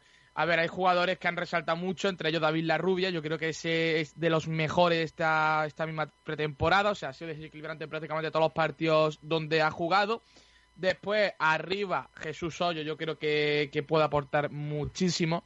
Eh, obviamente ha jugado también pocos partidos, no ha tenido tanto igual tanto ritmo como David Larrubia, que se ha jugado ya en el filial, que se ya está entrenando más con el primer equipo, pero yo lo veo con muchas cualidades para ser también delantero, aunque sea suplente o jugar de vez en cuando en el, en el primer equipo, aunque creo que va a ser bastante, pero bueno.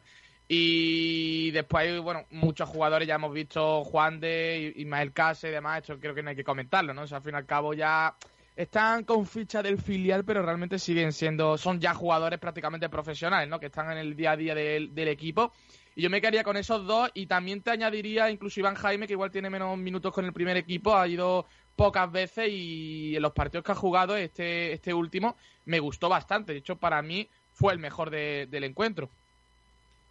Eh, vale, eh, por, por mi parte, eh, yo solamente voy a decir los canteranos que digamos que, que son a, a toda no me sale la expresión, a todos los efectos. A todos los efectos cantera, porque ya no voy a considerar a, Juan de canterano porque ha renovado, ni a Ismael. A lo nuevo, vaya.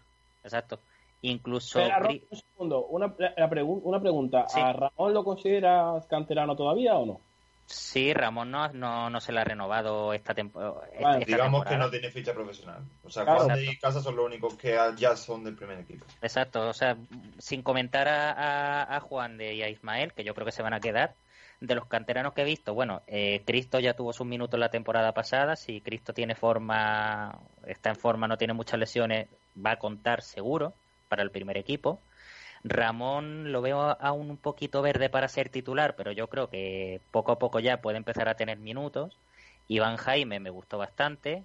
Bueno, Ichan no lo cuento porque Ichan yo para mí ya lo considero del primer equipo, aunque tenga ficha de filial, pero bueno, lo considero del primer equipo. Eh, David Larrubia, por supuesto. Yo creo que David Larrubia ha sido de las mejores sorpresas que hemos tenido esta pretemporada. Y después la parte ofensiva, eh, hombre, tengo dudas con Julio y Mike. Yo creo que aún no son, no, tienen el nivel como para tener muchos minutos. Eh, los voy a dejar en duda, ¿vale? Por ahora, pero con quien sí me quedaría sería con Hoyos e incluso puede que con Isa. Eh, Isa ha ido bajando un poco de prestaciones, pero los, eh, los, dos primeros partidos de pretemporada lo hizo bastante bien.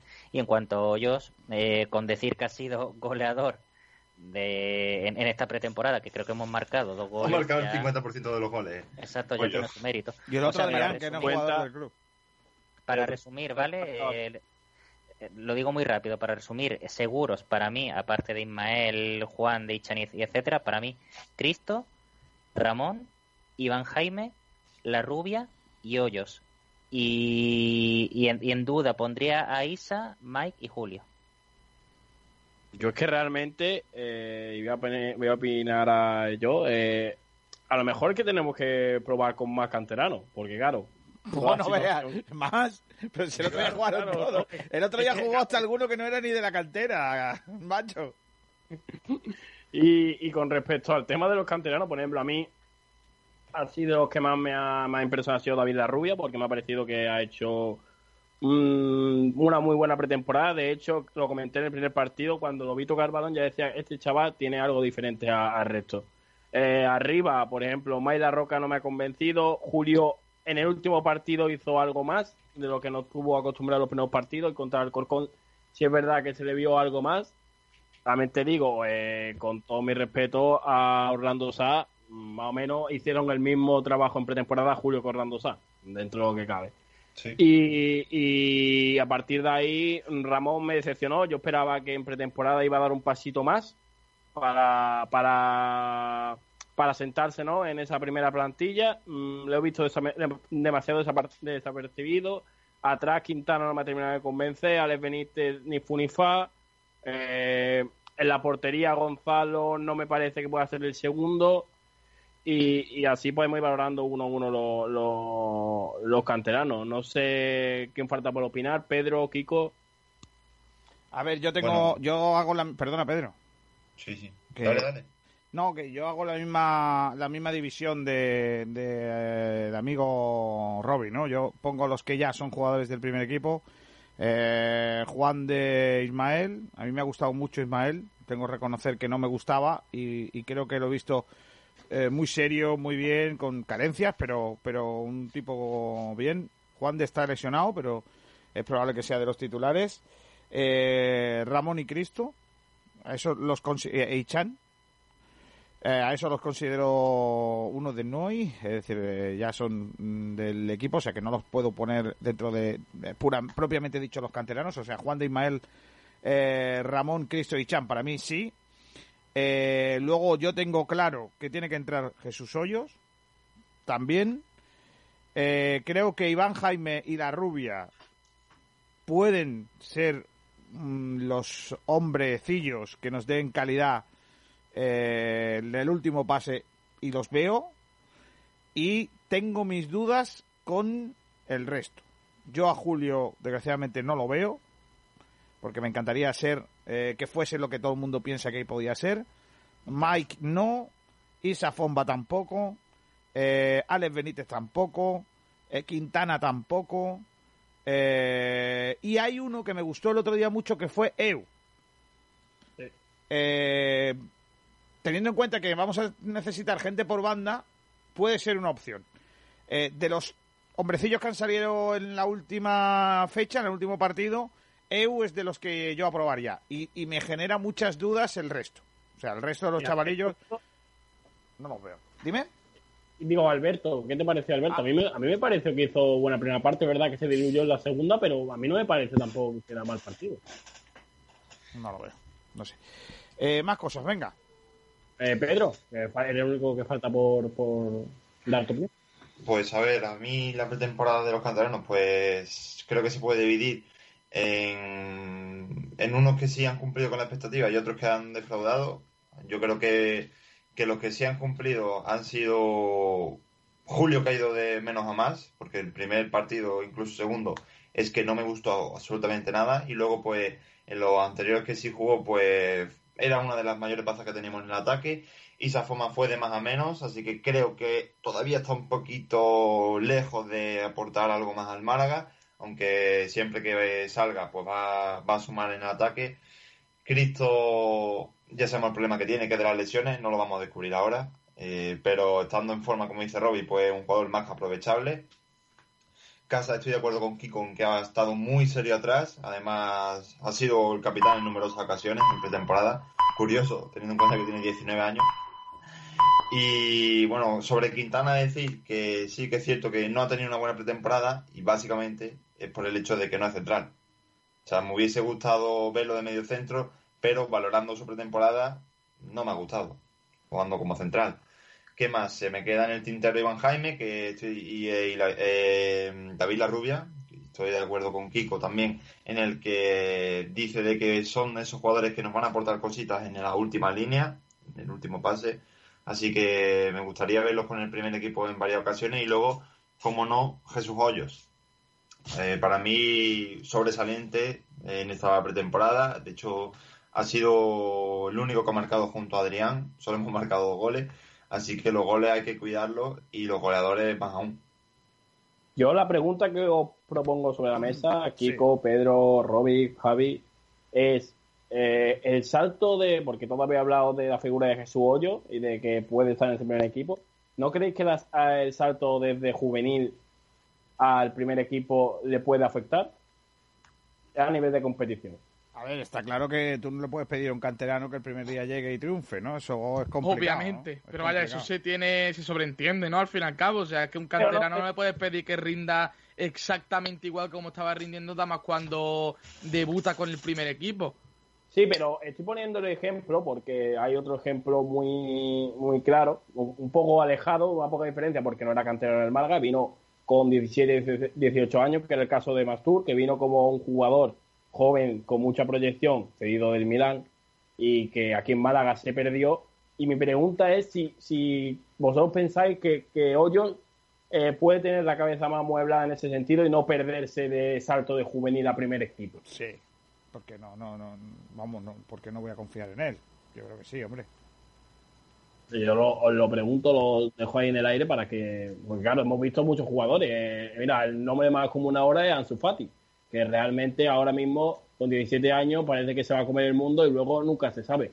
Por eso también la idea de que hay jugadores, si, tenemos que pedir a jugadores, el caso ya no solo de Jesús Ocho, sino por ejemplo de los eh, canteranos de años anteriores, como Ichan, como Ramón, como el propio Cristo, que den un paso adelante, ¿no? Un paso adelante para conseguir sacar al Málaga esta situación.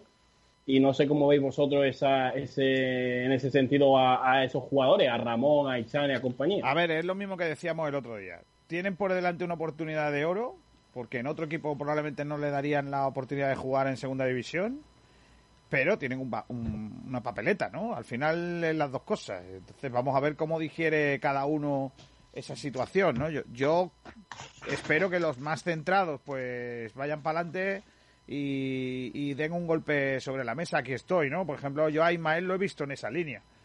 Eh, vamos a ver el resto cómo está, ¿no? Pero yo a Ismael, insisto, lo he visto en esa línea de dar un golpe en la mesa y de, y de por qué no, no, no conseguir el, eh, el, tener un jugador ahí franquicia en, en esa posición del centro de la defensa, o sea, del, del, lateral, un tío polivalente, un hombre de equipo que ha sido capaz de portar el brazalete de capitán. Eh, en, bueno en esta en esta pretemporada no así que bueno. Oye tengo por aquí chicos un, eh, un mensaje de un oyente. Vamos a oírle vale le ha mandado al 665 25 20 84. 665 25 20 84. Lo oímos. Hola, en primer lugar, gracias por abrir los teléfonos y de dejar la opinión para.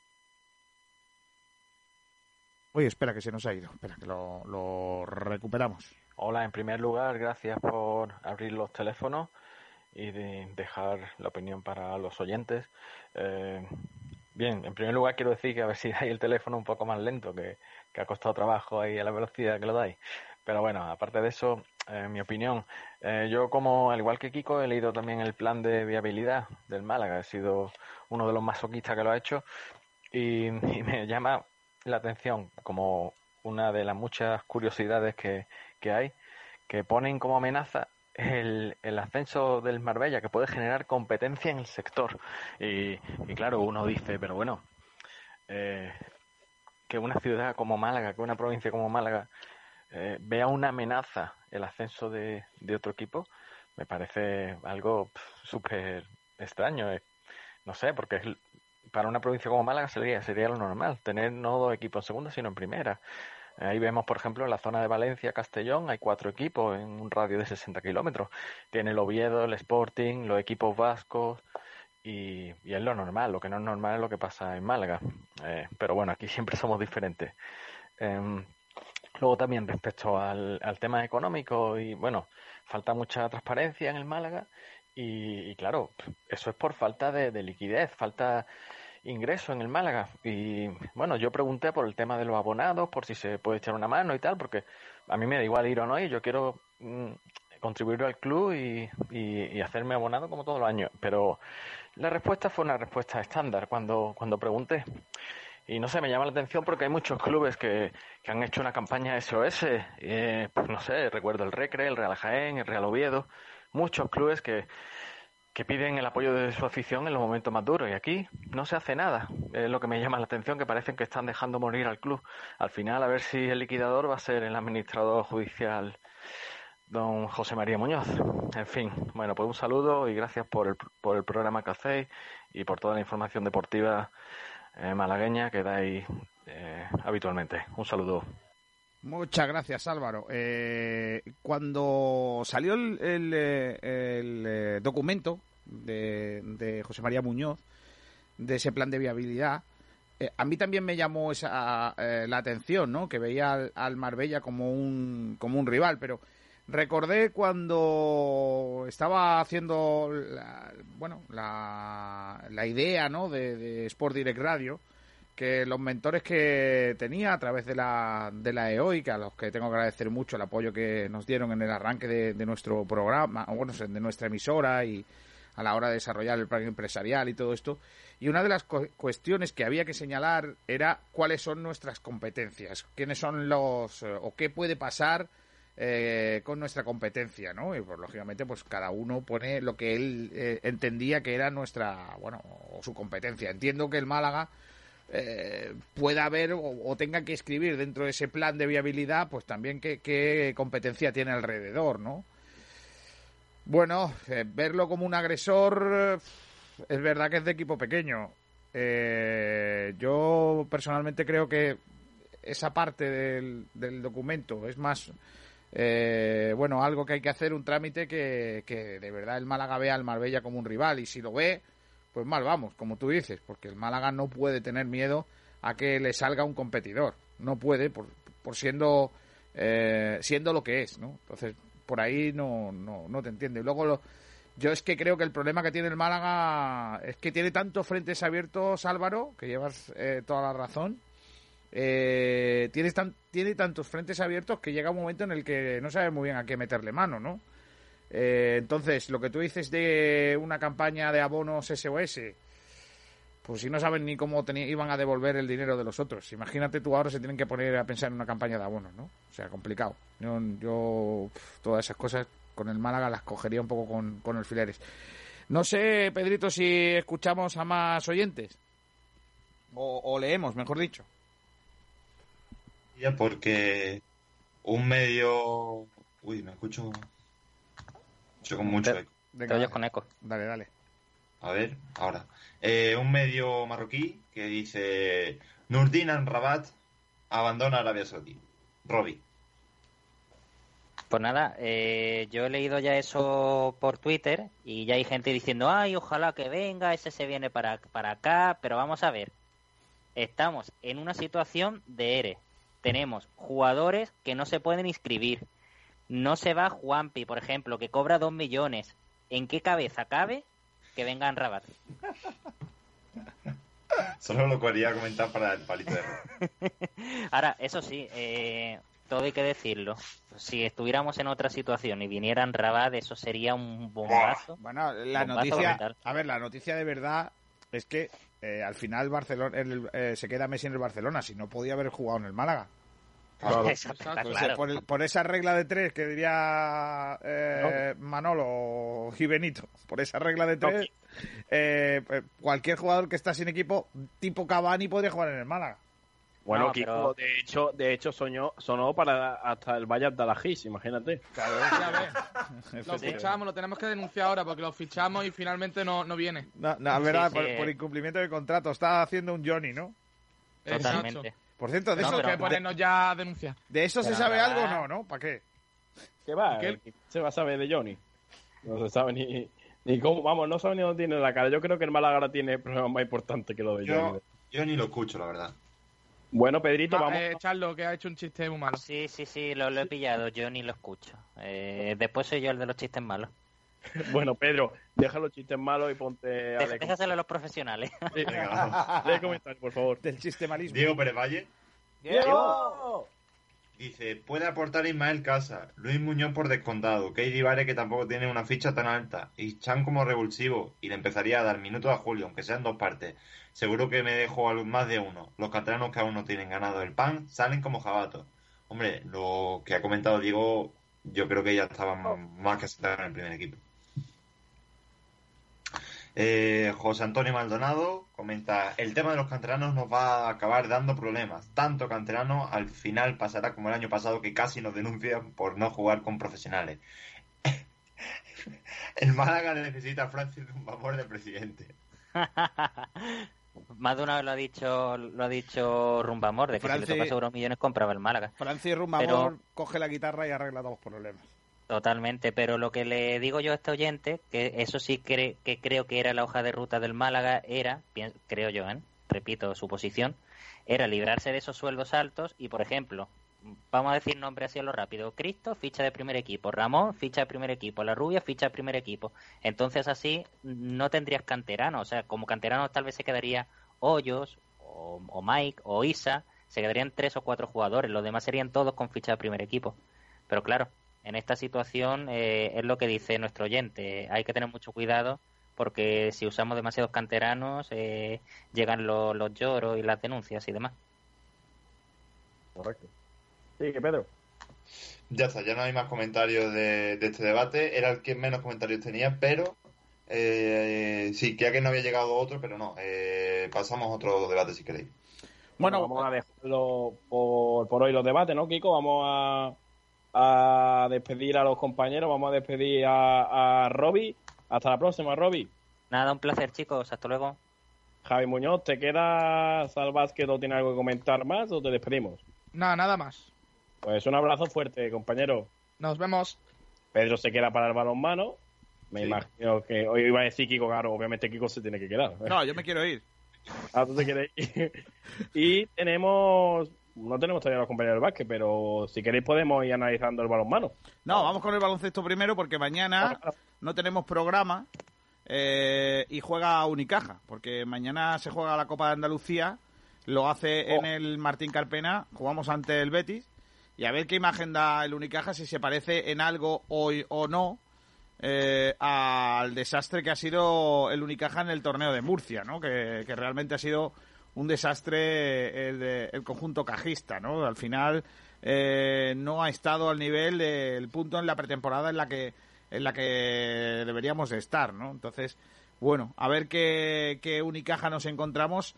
Eh, ni que decir tiene que mm, eh, van quedando cada vez menos oportunidades de mejorar, ¿no? De momento complicado. Tomás Medina, ¿qué tal? Muy buenas. Hola, buenas tardes, Kiko. Juega Unicaja en, eh, en el pabellón, en el Martín Carpena, y, a ver qué, qué, Unicaja nos encontramos, ¿no? Bueno, sí, pues la verdad es que después de los dos partidos que han jugado en Murcia, nos deja un poquito eh, fuera de juego, en el sentido de que lo, el primer partido frente al Real Betis, pues casi fue un paseo militar con un muy buen juego exterior y un aceptable juego interior, pero después donde dije digo eh, digo Diego y resulta que ahora mismo lo único que, está después de los dos partidos contra el Valencia y contra el Lucas Murcia, pues el equipo ha mostrado todas sus carencias pero vamos una detrás de otra, sin defensa, sin ataque y bueno, pues dejándonos un poco a, dos velas de lo que en un principio podíamos pensar que, que este equipo que ya está rodado por, la plantilla que tiene con una sola incorporación y bueno, aparte de Sosa que está jugando por las elecciones y por otro lado eh, Francis Alonso, pues pensábamos que el equipo iba a, dar otra imagen, una imagen totalmente distinta de la que por desgracia nos ha dado en los últimos, en los dos últimos partidos, en los que esperábamos, bueno, pues mucho más del equipo. Mañana contra un rival, eh, eh, bueno, más acorde con un poco con... Pero bueno, también es que perdimos con el Murcia, o sea que, se supone que va a ser un rival similar. Ya es los de menos, ¿no? Yo creo que ahora mismo, hoy por hoy, tal y como está el equipo, eh, el propio Unicaja es el propio rival de Unicaja, ¿no? Yo creo que sí, yo creo que en estos momentos me imagino que Casimiro eh, habrá puesto un poquito de orden y concierto dentro del vestuario, o por lo menos lo que debería de hacer. Y bueno, pues decirle a cada uno y recordarle cuál es su misión dentro de la plantilla y no solamente cuál es su misión, sino lo que hay que hacer en cada partido. Los partidos no se pueden ganar eh, más o menos como hizo Unicaja en los dos últimos partidos que pretendía ganarlo sin bajarse del autobús. Al equipo no se le vio defensa en condiciones hasta la segunda parte contra el Valencia y después contra la Murcia éramos incapaces. Hay que tener en cuenta que jugamos 40 minutos contra el equipo murciano y fuimos incapaces de ponernos una sola vez por delante, ni tan siquiera con, con eh, el primer balón del partido, ¿no? Fue un 9-0 de partida, tres triples que nos colaron y bueno, pues eso mm, dice mucho de, bueno, pues de la falta de, de disciplina que se puso a la hora de defender al equipo contrario. Así que mañana vamos a ver vamos a si efectivamente esa disciplina la recobramos o por el contrario seguimos con las mismas carencias que hasta ahora y bueno pues va a ser ya un hándicap bastante grande. ¿Qué, qué Unicaja esperas ver? ¿no? ¿Cuánta mejoría esperas ver mañana o ninguna? Hombre, como aficionado y con el corazón en la mano, yo espero ver al Unicaja de Sevilla, eh, en el que el equipo estuvo bien en defensa y muy bien en ataque. Y lo que no deseo ver, que es el Unicaja que tiene su con la cabeza, es el de, el de Murcia. En los dos partidos de Murcia, francamente, hemos hecho un poquito de ridículo. No hemos, no hemos sido capaces de llegar a donde a donde esperábamos todos por equipo, eh, por plantilla y sobre todo por los eh, escasísimos cambios que se han hecho este año, ¿no? Yo creo que tenemos equipo para hacer muchísimo más de lo, de lo que hemos hecho en estos dos partidos y espero que tanto mañana con, con el Betis como el próximo día 11 con el Gran Canaria, pues seamos capaces de reivindicar ese Unicaja al que todo, del que todos esperamos y deseamos que sea la imagen de esta temporada. Eh, lógicamente no hay novedades en cuanto a Unicaja porque tenemos lo que tenemos, nada más que un fichaje y la llegada de Francia Alonso, que aún siendo jugador del equipo el año pasado no estuvo. Eh, te, te, pregunto, ¿qué te ha parecido lo que ha hecho el nuevo?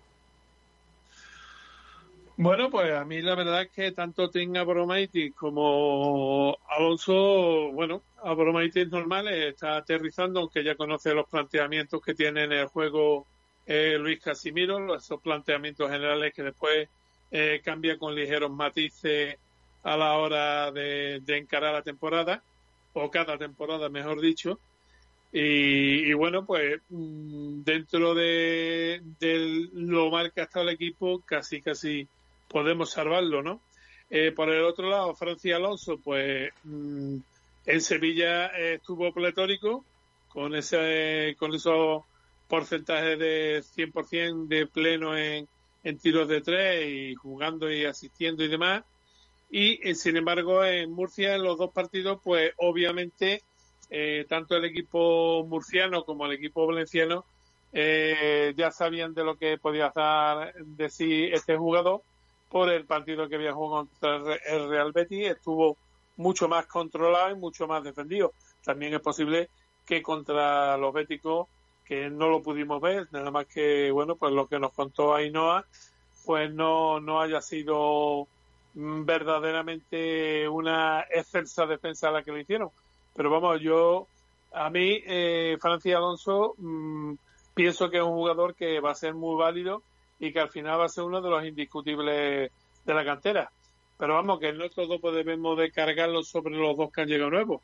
Brizuela es que lleva desde la fase final de la temporada pasada desaparecido en combate cuando tenía que ser ahora mismo un jugador que tenía, pues como hizo Guerrero en su momento, echar ese paso adelante y decir, ahora que no está Fernández, que teóricamente yo soy el dos titular del equipo, pues voy a dar de mí todo, todo lo que puedo y un poquito más. Sin embargo, mm, lo tenemos, como ya te he dicho antes, desapareció en combate y, y bueno, pues espera un poquito también eh, con esos altibajos en la posición de tres, que ninguno está fino, pero bueno, más o menos se han ido defendiendo, pero hay que, buscar. Y después, bueno, pues tenemos a, a, a los bases que están ejerciendo bien de, de, en sus posiciones, pero que no le están acompañando al resto del equipo, así que va a ser bastante difícil que, que puedan eh, dar mucha ciencia a Merkel y, y, defender como defiende Alberto, pero es que mm, tienen que contagiar al resto del equipo, porque si no contagiamos al resto del equipo, francamente hacemos bastante poco. ¿Está por ahí Inoa Morano? Hola Inoa. Muy buenas tardes, compañero. ¿A qué hora es mañana eso? A las nueve, en el Martín Carpena. Pues mañana a las nueve y lo seguiremos aquí desde las ocho y media aproximadamente. Eh, ¿Qué novedades hay para el partido? Pues nada, las novedades la verdad que son poquitas, seguimos con las mismas bajas y la, plantilla sigue exactamente igual.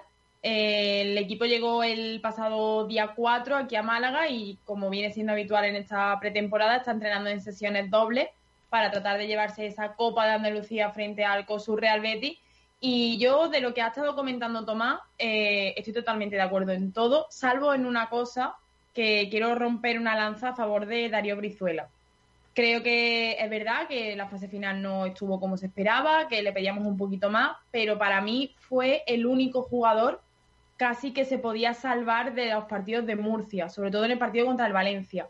Obviamente tiene que dar muchísimo más ahora que no está Jaime, pero yo creo que, que Brizuela está en un buen momento, no en su mejor momento, pero sí que está haciendo un juego bastante bueno, anotando canastas cuando lo necesita el equipo y creo que es de esos jugadores que aporta mucho un poquito en la sombra, sin necesidad de que en las estadísticas se vea. Entonces yo creo que, a Darío ahora mismo hay que sacarlo un poquito de, los palos que se le deben dar al equipo, que son bastantes. Bueno, eh, Ainhoa, eh, lógicamente la, idea es ver el equipo más parecido a lo que viste tú en Sevilla, ¿no? Claro, yo es lo que espero, que, veamos un Unicaja como, como el de Sevilla, que sabía lo que jugaba, sobre todo que tenía efectividad desde la línea exterior que es lo que hemos visto que, en estos últimos dos partidos contra Valencia y Murcia no han tenido, y sobre todo que sepan reaccionar, que si no te sale bien una parte del juego, pues trata de tener otra mejor, pero bueno, sabiendo que tenemos un juego interior que ahora mismo es prácticamente nulo, porque no, no podemos confiar en ninguno de los pibos que tenemos ahora mismo, para, en mi opinión, eh, yo lo único que espero es que sí, que, la defensa esté bien, que el juego exterior esté bien y que Casimiro sepa reaccionar cuando el partido te lo pide, no que pongamos un planteamiento de juego y ese es el que llevamos hasta el final y si las cosas salen bien, bien y si no, pues mala suerte. Hombre, también hay que mejorar un poquito más el pase. Tenemos un equipo que parece que está jugando a cámara lenta o, o a ralentí, utilizando los términos automovilísticos, ¿no?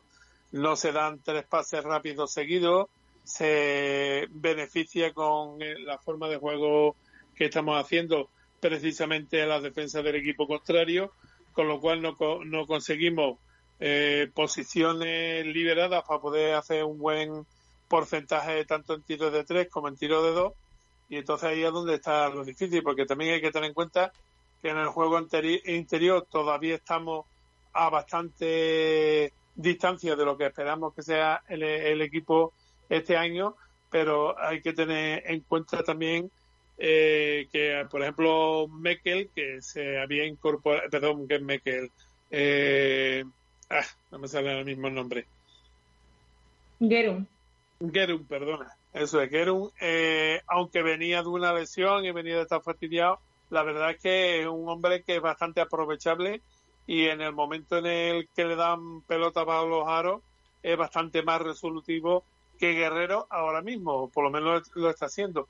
Entonces el tema está un poquito ahí en, en buscar eh, las mejores soluciones, las mejores situaciones para los compañeros por parte de los que organizan el juego y al mismo tiempo mm, rapidez. Hay que darle un poquito de rapidez al juego porque siendo tan lento como hemos jugado en Murcia, la verdad es que no nos comemos un colín jugando al baloncesto. Yo de todas maneras, eh, en cuanto a la confección de la plantilla, no sé si estáis de acuerdo conmigo o no.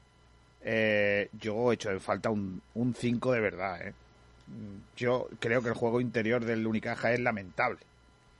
O sea, creo que igual en el exterior tenemos cositas para batirnos el cobre con cualquiera, pero es que dentro, tío, de verdad, ¿eh? Somos tan bisoños. O sea, eh, eh, que estemos esperando que eh, Rubén se ponga a la altura de los mejores de Europa, pues a mí me parece lamentable. Y es que no, no, no, no nos va a dar. No nos va a dar para eso. Entonces, en cuanto haya un equipo que en la pintura tenga cosas y encima fuera también, nos ganan. Bueno, puede ser. Yo también te digo que yo tengo confianza de momento. Tengo confianza en los pibos que tenemos. Lógicamente, eh, el presupuesto que tenemos no nos da para traernos a grandes hombres o a desechos de equipos grandes que ya van para abajo, eh, como se había insinuado antes.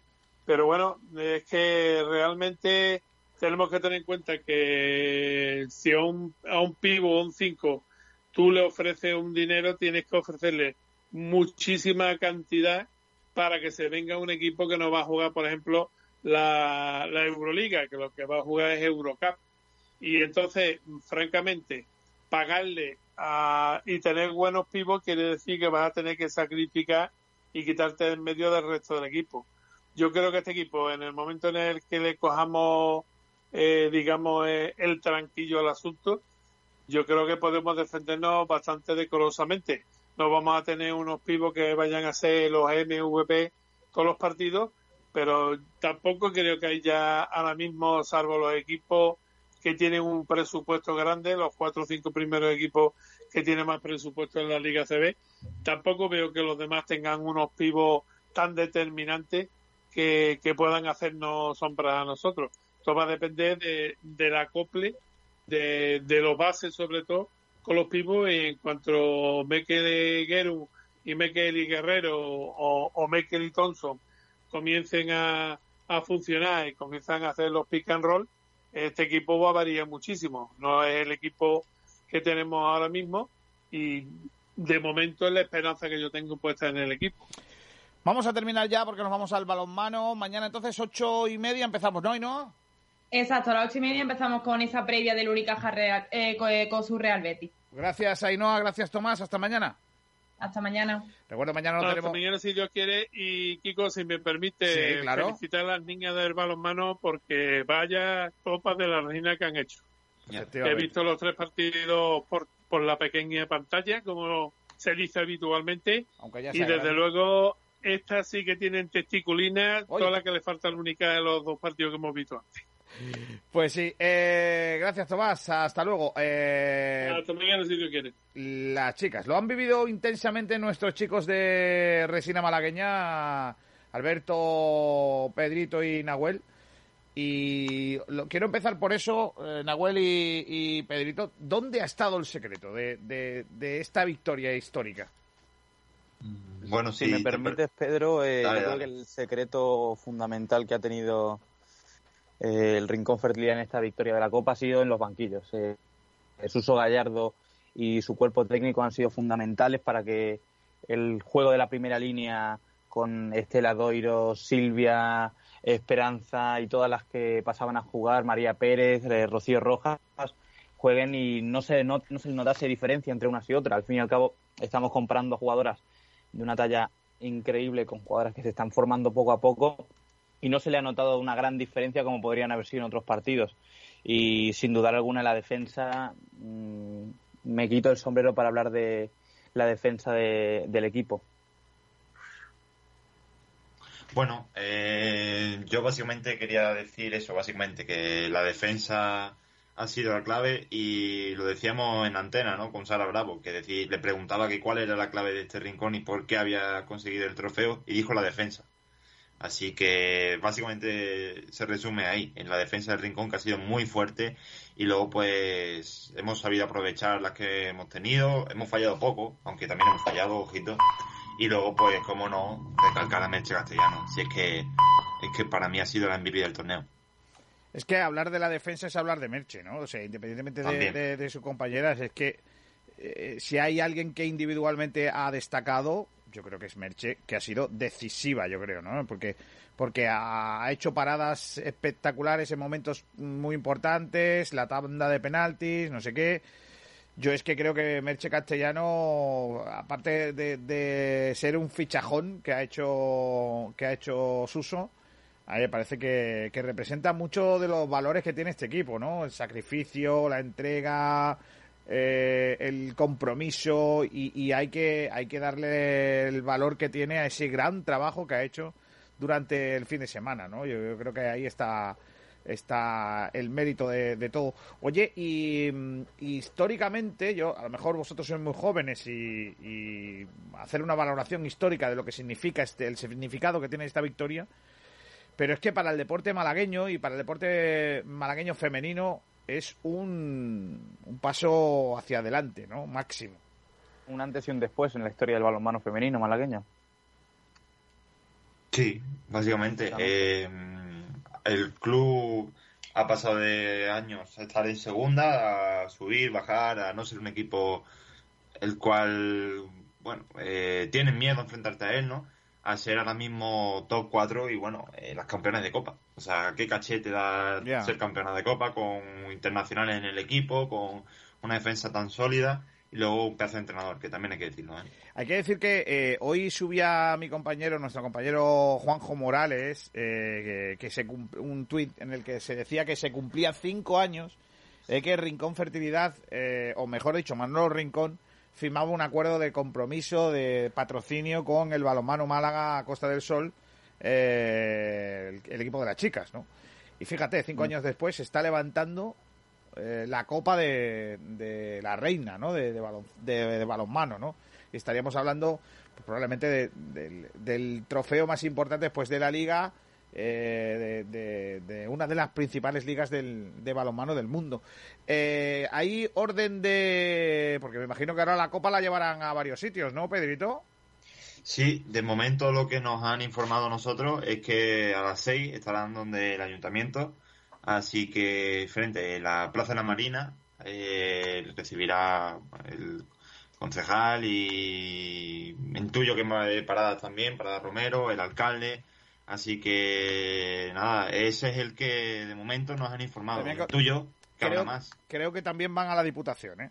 Creo que también van a, la Diputación Provincial de Málaga. O sea que tienen periplo con esa fantástica copa. Eh, una imagen para cerrar la, la, la, sección. Una imagen de, de lo que queráis, de lo que se vivió ayer o de lo que se ha vivido. ¿Con qué os quedáis?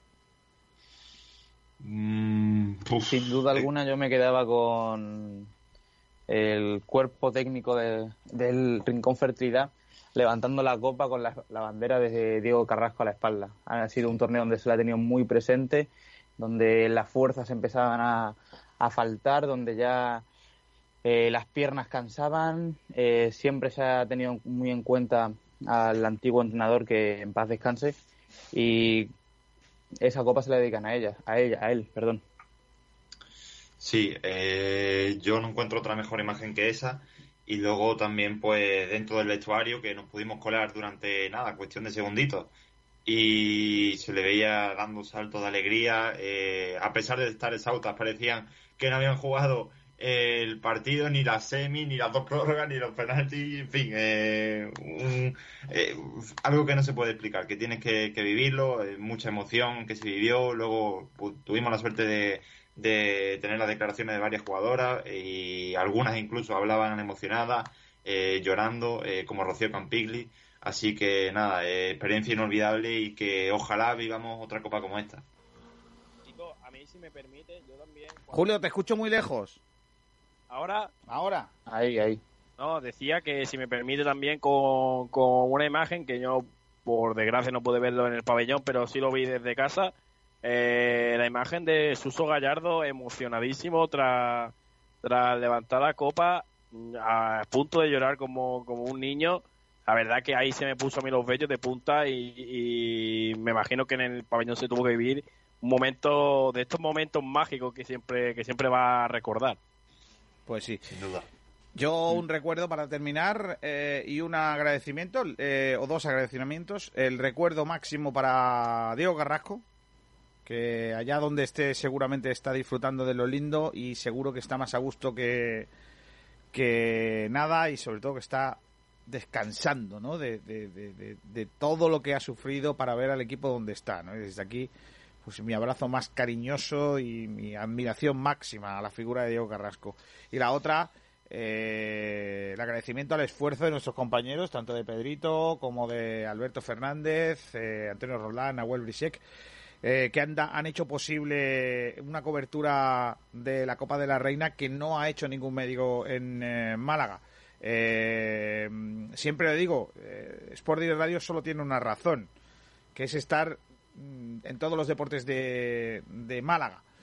ojalá pudiéramos llegar a más, pero, pero esa es la razón. Y, y, bueno, la, la, Copa de la Reina no podía ser eh, más que así, que, estemos nosotros y lo demos todo, ¿no? Y, el, trabajo, el esfuerzo de los chicos y el agradecimiento también a Laurín de la Torre, al ayuntamiento por eh, su patrocinio también de este, de este evento, la enhorabuena por la organización, también a Raúl Romero y todavía estamos esperando al nuevo delegado de balonmano de la delegación malagueña que dé la cara.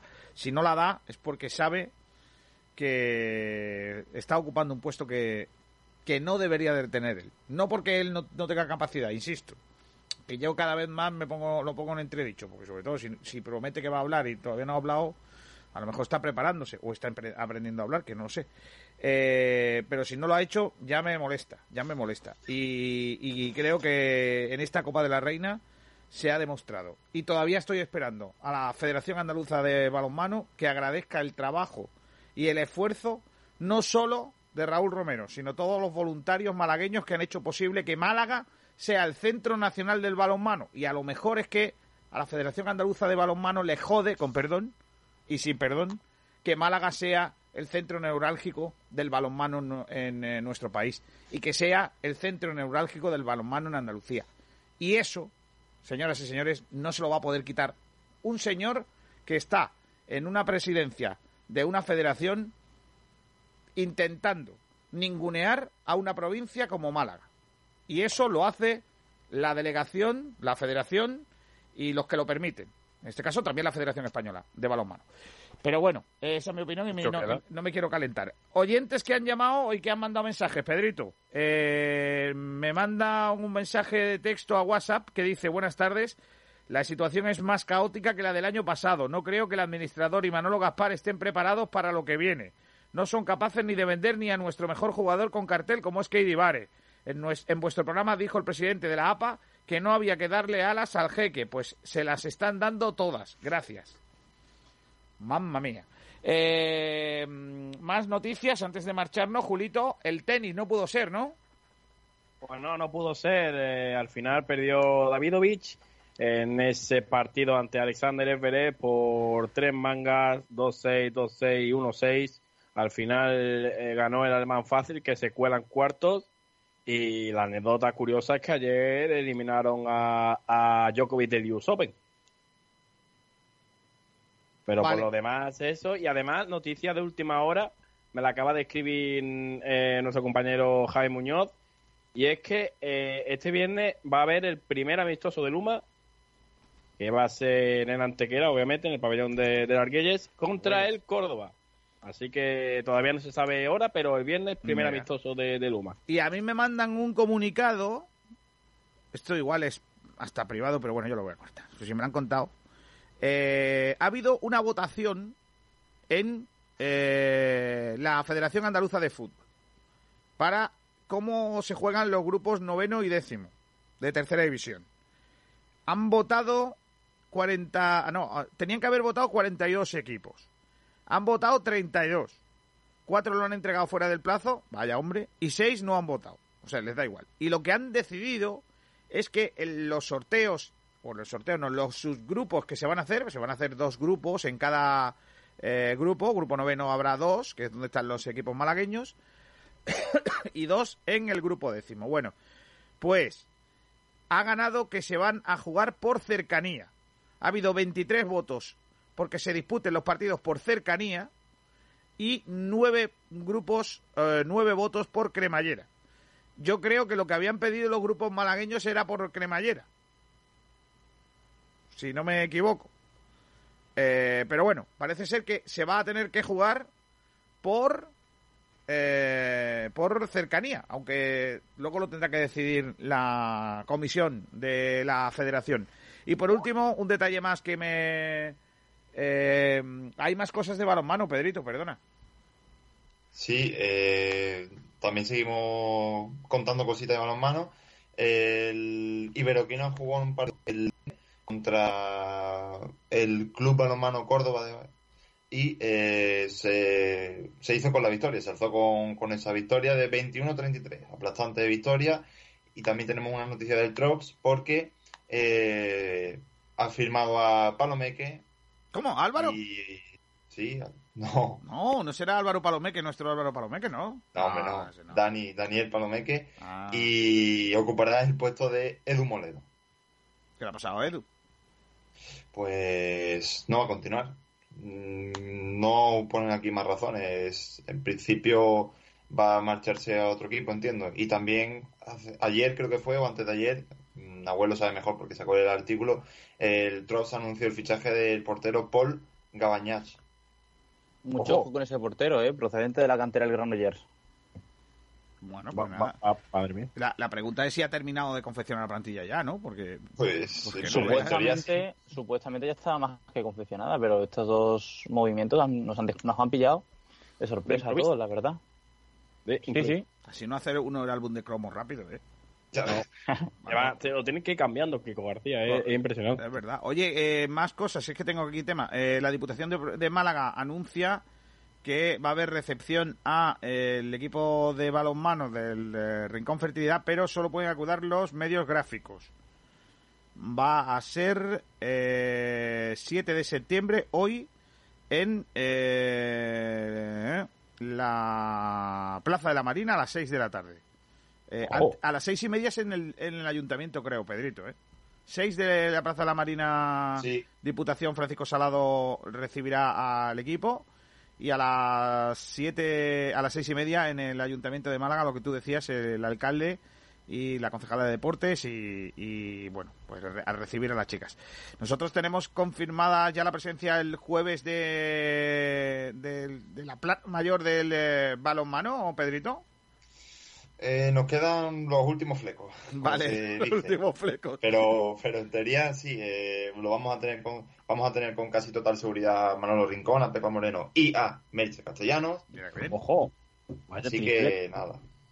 A ver si lo podemos confirmar ya en breve. Entonces voy, García, menudo triplete tiene para el jueves. Claro que sí, y, tendremos que decirle que vayan poniendo los espetos en la de esa.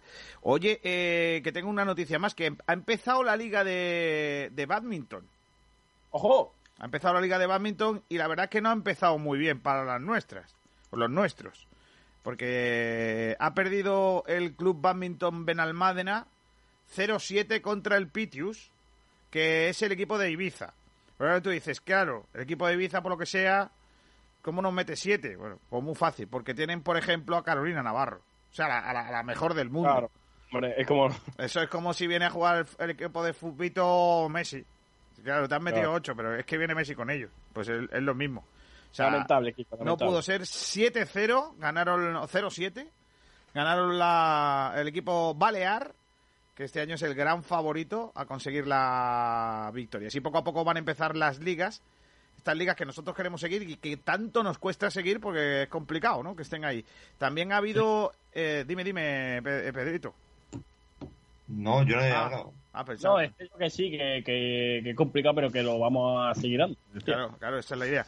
También ha habido vela este fin de semana eh, con la Sailing Cup y bueno, la verdad que cubriendo todo ello. Así que nada, vamos terminando, eh, Julito. vamos cerrando, Kiko. Bueno, pues vamos a despedir primero a Nahuel Blichek. Hasta la próxima, Nahuel. Hasta la próxima, Julio. Muchas gracias. Vamos a despedir también al gran Pedro Jiménez eh, Pedro Jiménez, suerte y gracias. Venga, adiós, muchas gracias. ¿Suerte por? Bueno. Eh, bueno, cuéntalo tú. Nada, que ya ha salido la lista de admitidos en la UMA y no que la ha salido durante el programa y no quería mirarlo por, por lo que sea, pero ahora lo voy a mirar ya. Vale. Así pues que nada, suerte, hombre. Así que despedimos a Pedro. espero, que, espero que los contactos funcionen. Y, bueno, vamos a terminar despidiéndole. Primero agradecer a Kiko García que me haya dejado dirigir este programa de frecuencia malaguista, que, no ha salido tan mal. Ya sé que me puedo ir de vacaciones tranquilo, que, que, que Pedrito, lo, que Pedrito lo hará muy bien. ya me puedo ir de vacaciones que Pedrito y Pablo lo harán muy bien, Julio. Hasta mañana, anda. Adiós.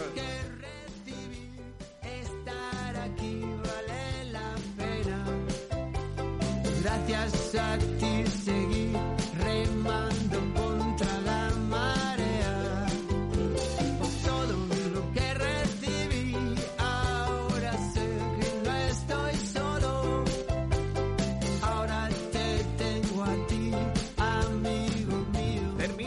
chinches, cucarachas. ¿Estás harto de no poder acabar con las plagas? Reforzad Sanidad Ambiental y Servicios Integrales es tu solución. Somos una empresa de fumigaciones para comunidades y expertos en medidas sanitarias y de limpieza. Te ayudamos en el mantenimiento de tu jardín, también en casos de infecciones. Nos hemos trasladado. Estábamos en Benalmádena, Avenida Gamonal, edificio Ágata. Ahora nos puedes encontrar en Málaga, calle Pulgarín, bajo. Pide presupuesto contactando con el número 603 69 94 17. 603 69 94 17. No sufras más por las plagas. Llama ya a Reforzad Sanidad Ambiental y Servicios Integrales y di adiós a las chinches, a las cucarachas y a las termitas.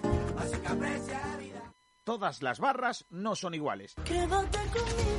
Ven a comprobarlo a Las Dunas, en Torre de Benagalbón, Rincón de la Victoria. Somos especialistas en pescados y mariscos, con la garantía de los más frescos, con la tradición de Pescadería Jacobo. Prueba nuestros deliciosos arroces elaborados con los mejores productos. Estamos en Avenida de la Axarquía número 4, Torre de Benagalbón. Teléfono de reservas 951 33 16 66. Ven a comprobar que la calidad y el precio no están reñidas. Las Dunas, el sabor del mejor pescado de la bahía. Los mejores forjados, rejas, puertas y ventanas y a los mejores precios en talleres metálicos Diego Rodríguez. Calidad y servicio con unos precios inigualables. Somos especialistas en ventanas, mamparas de baño y de oficina, rejas, puertas, barandillas. Pídanos presupuestos sin compromiso en los teléfonos 952 30 85 80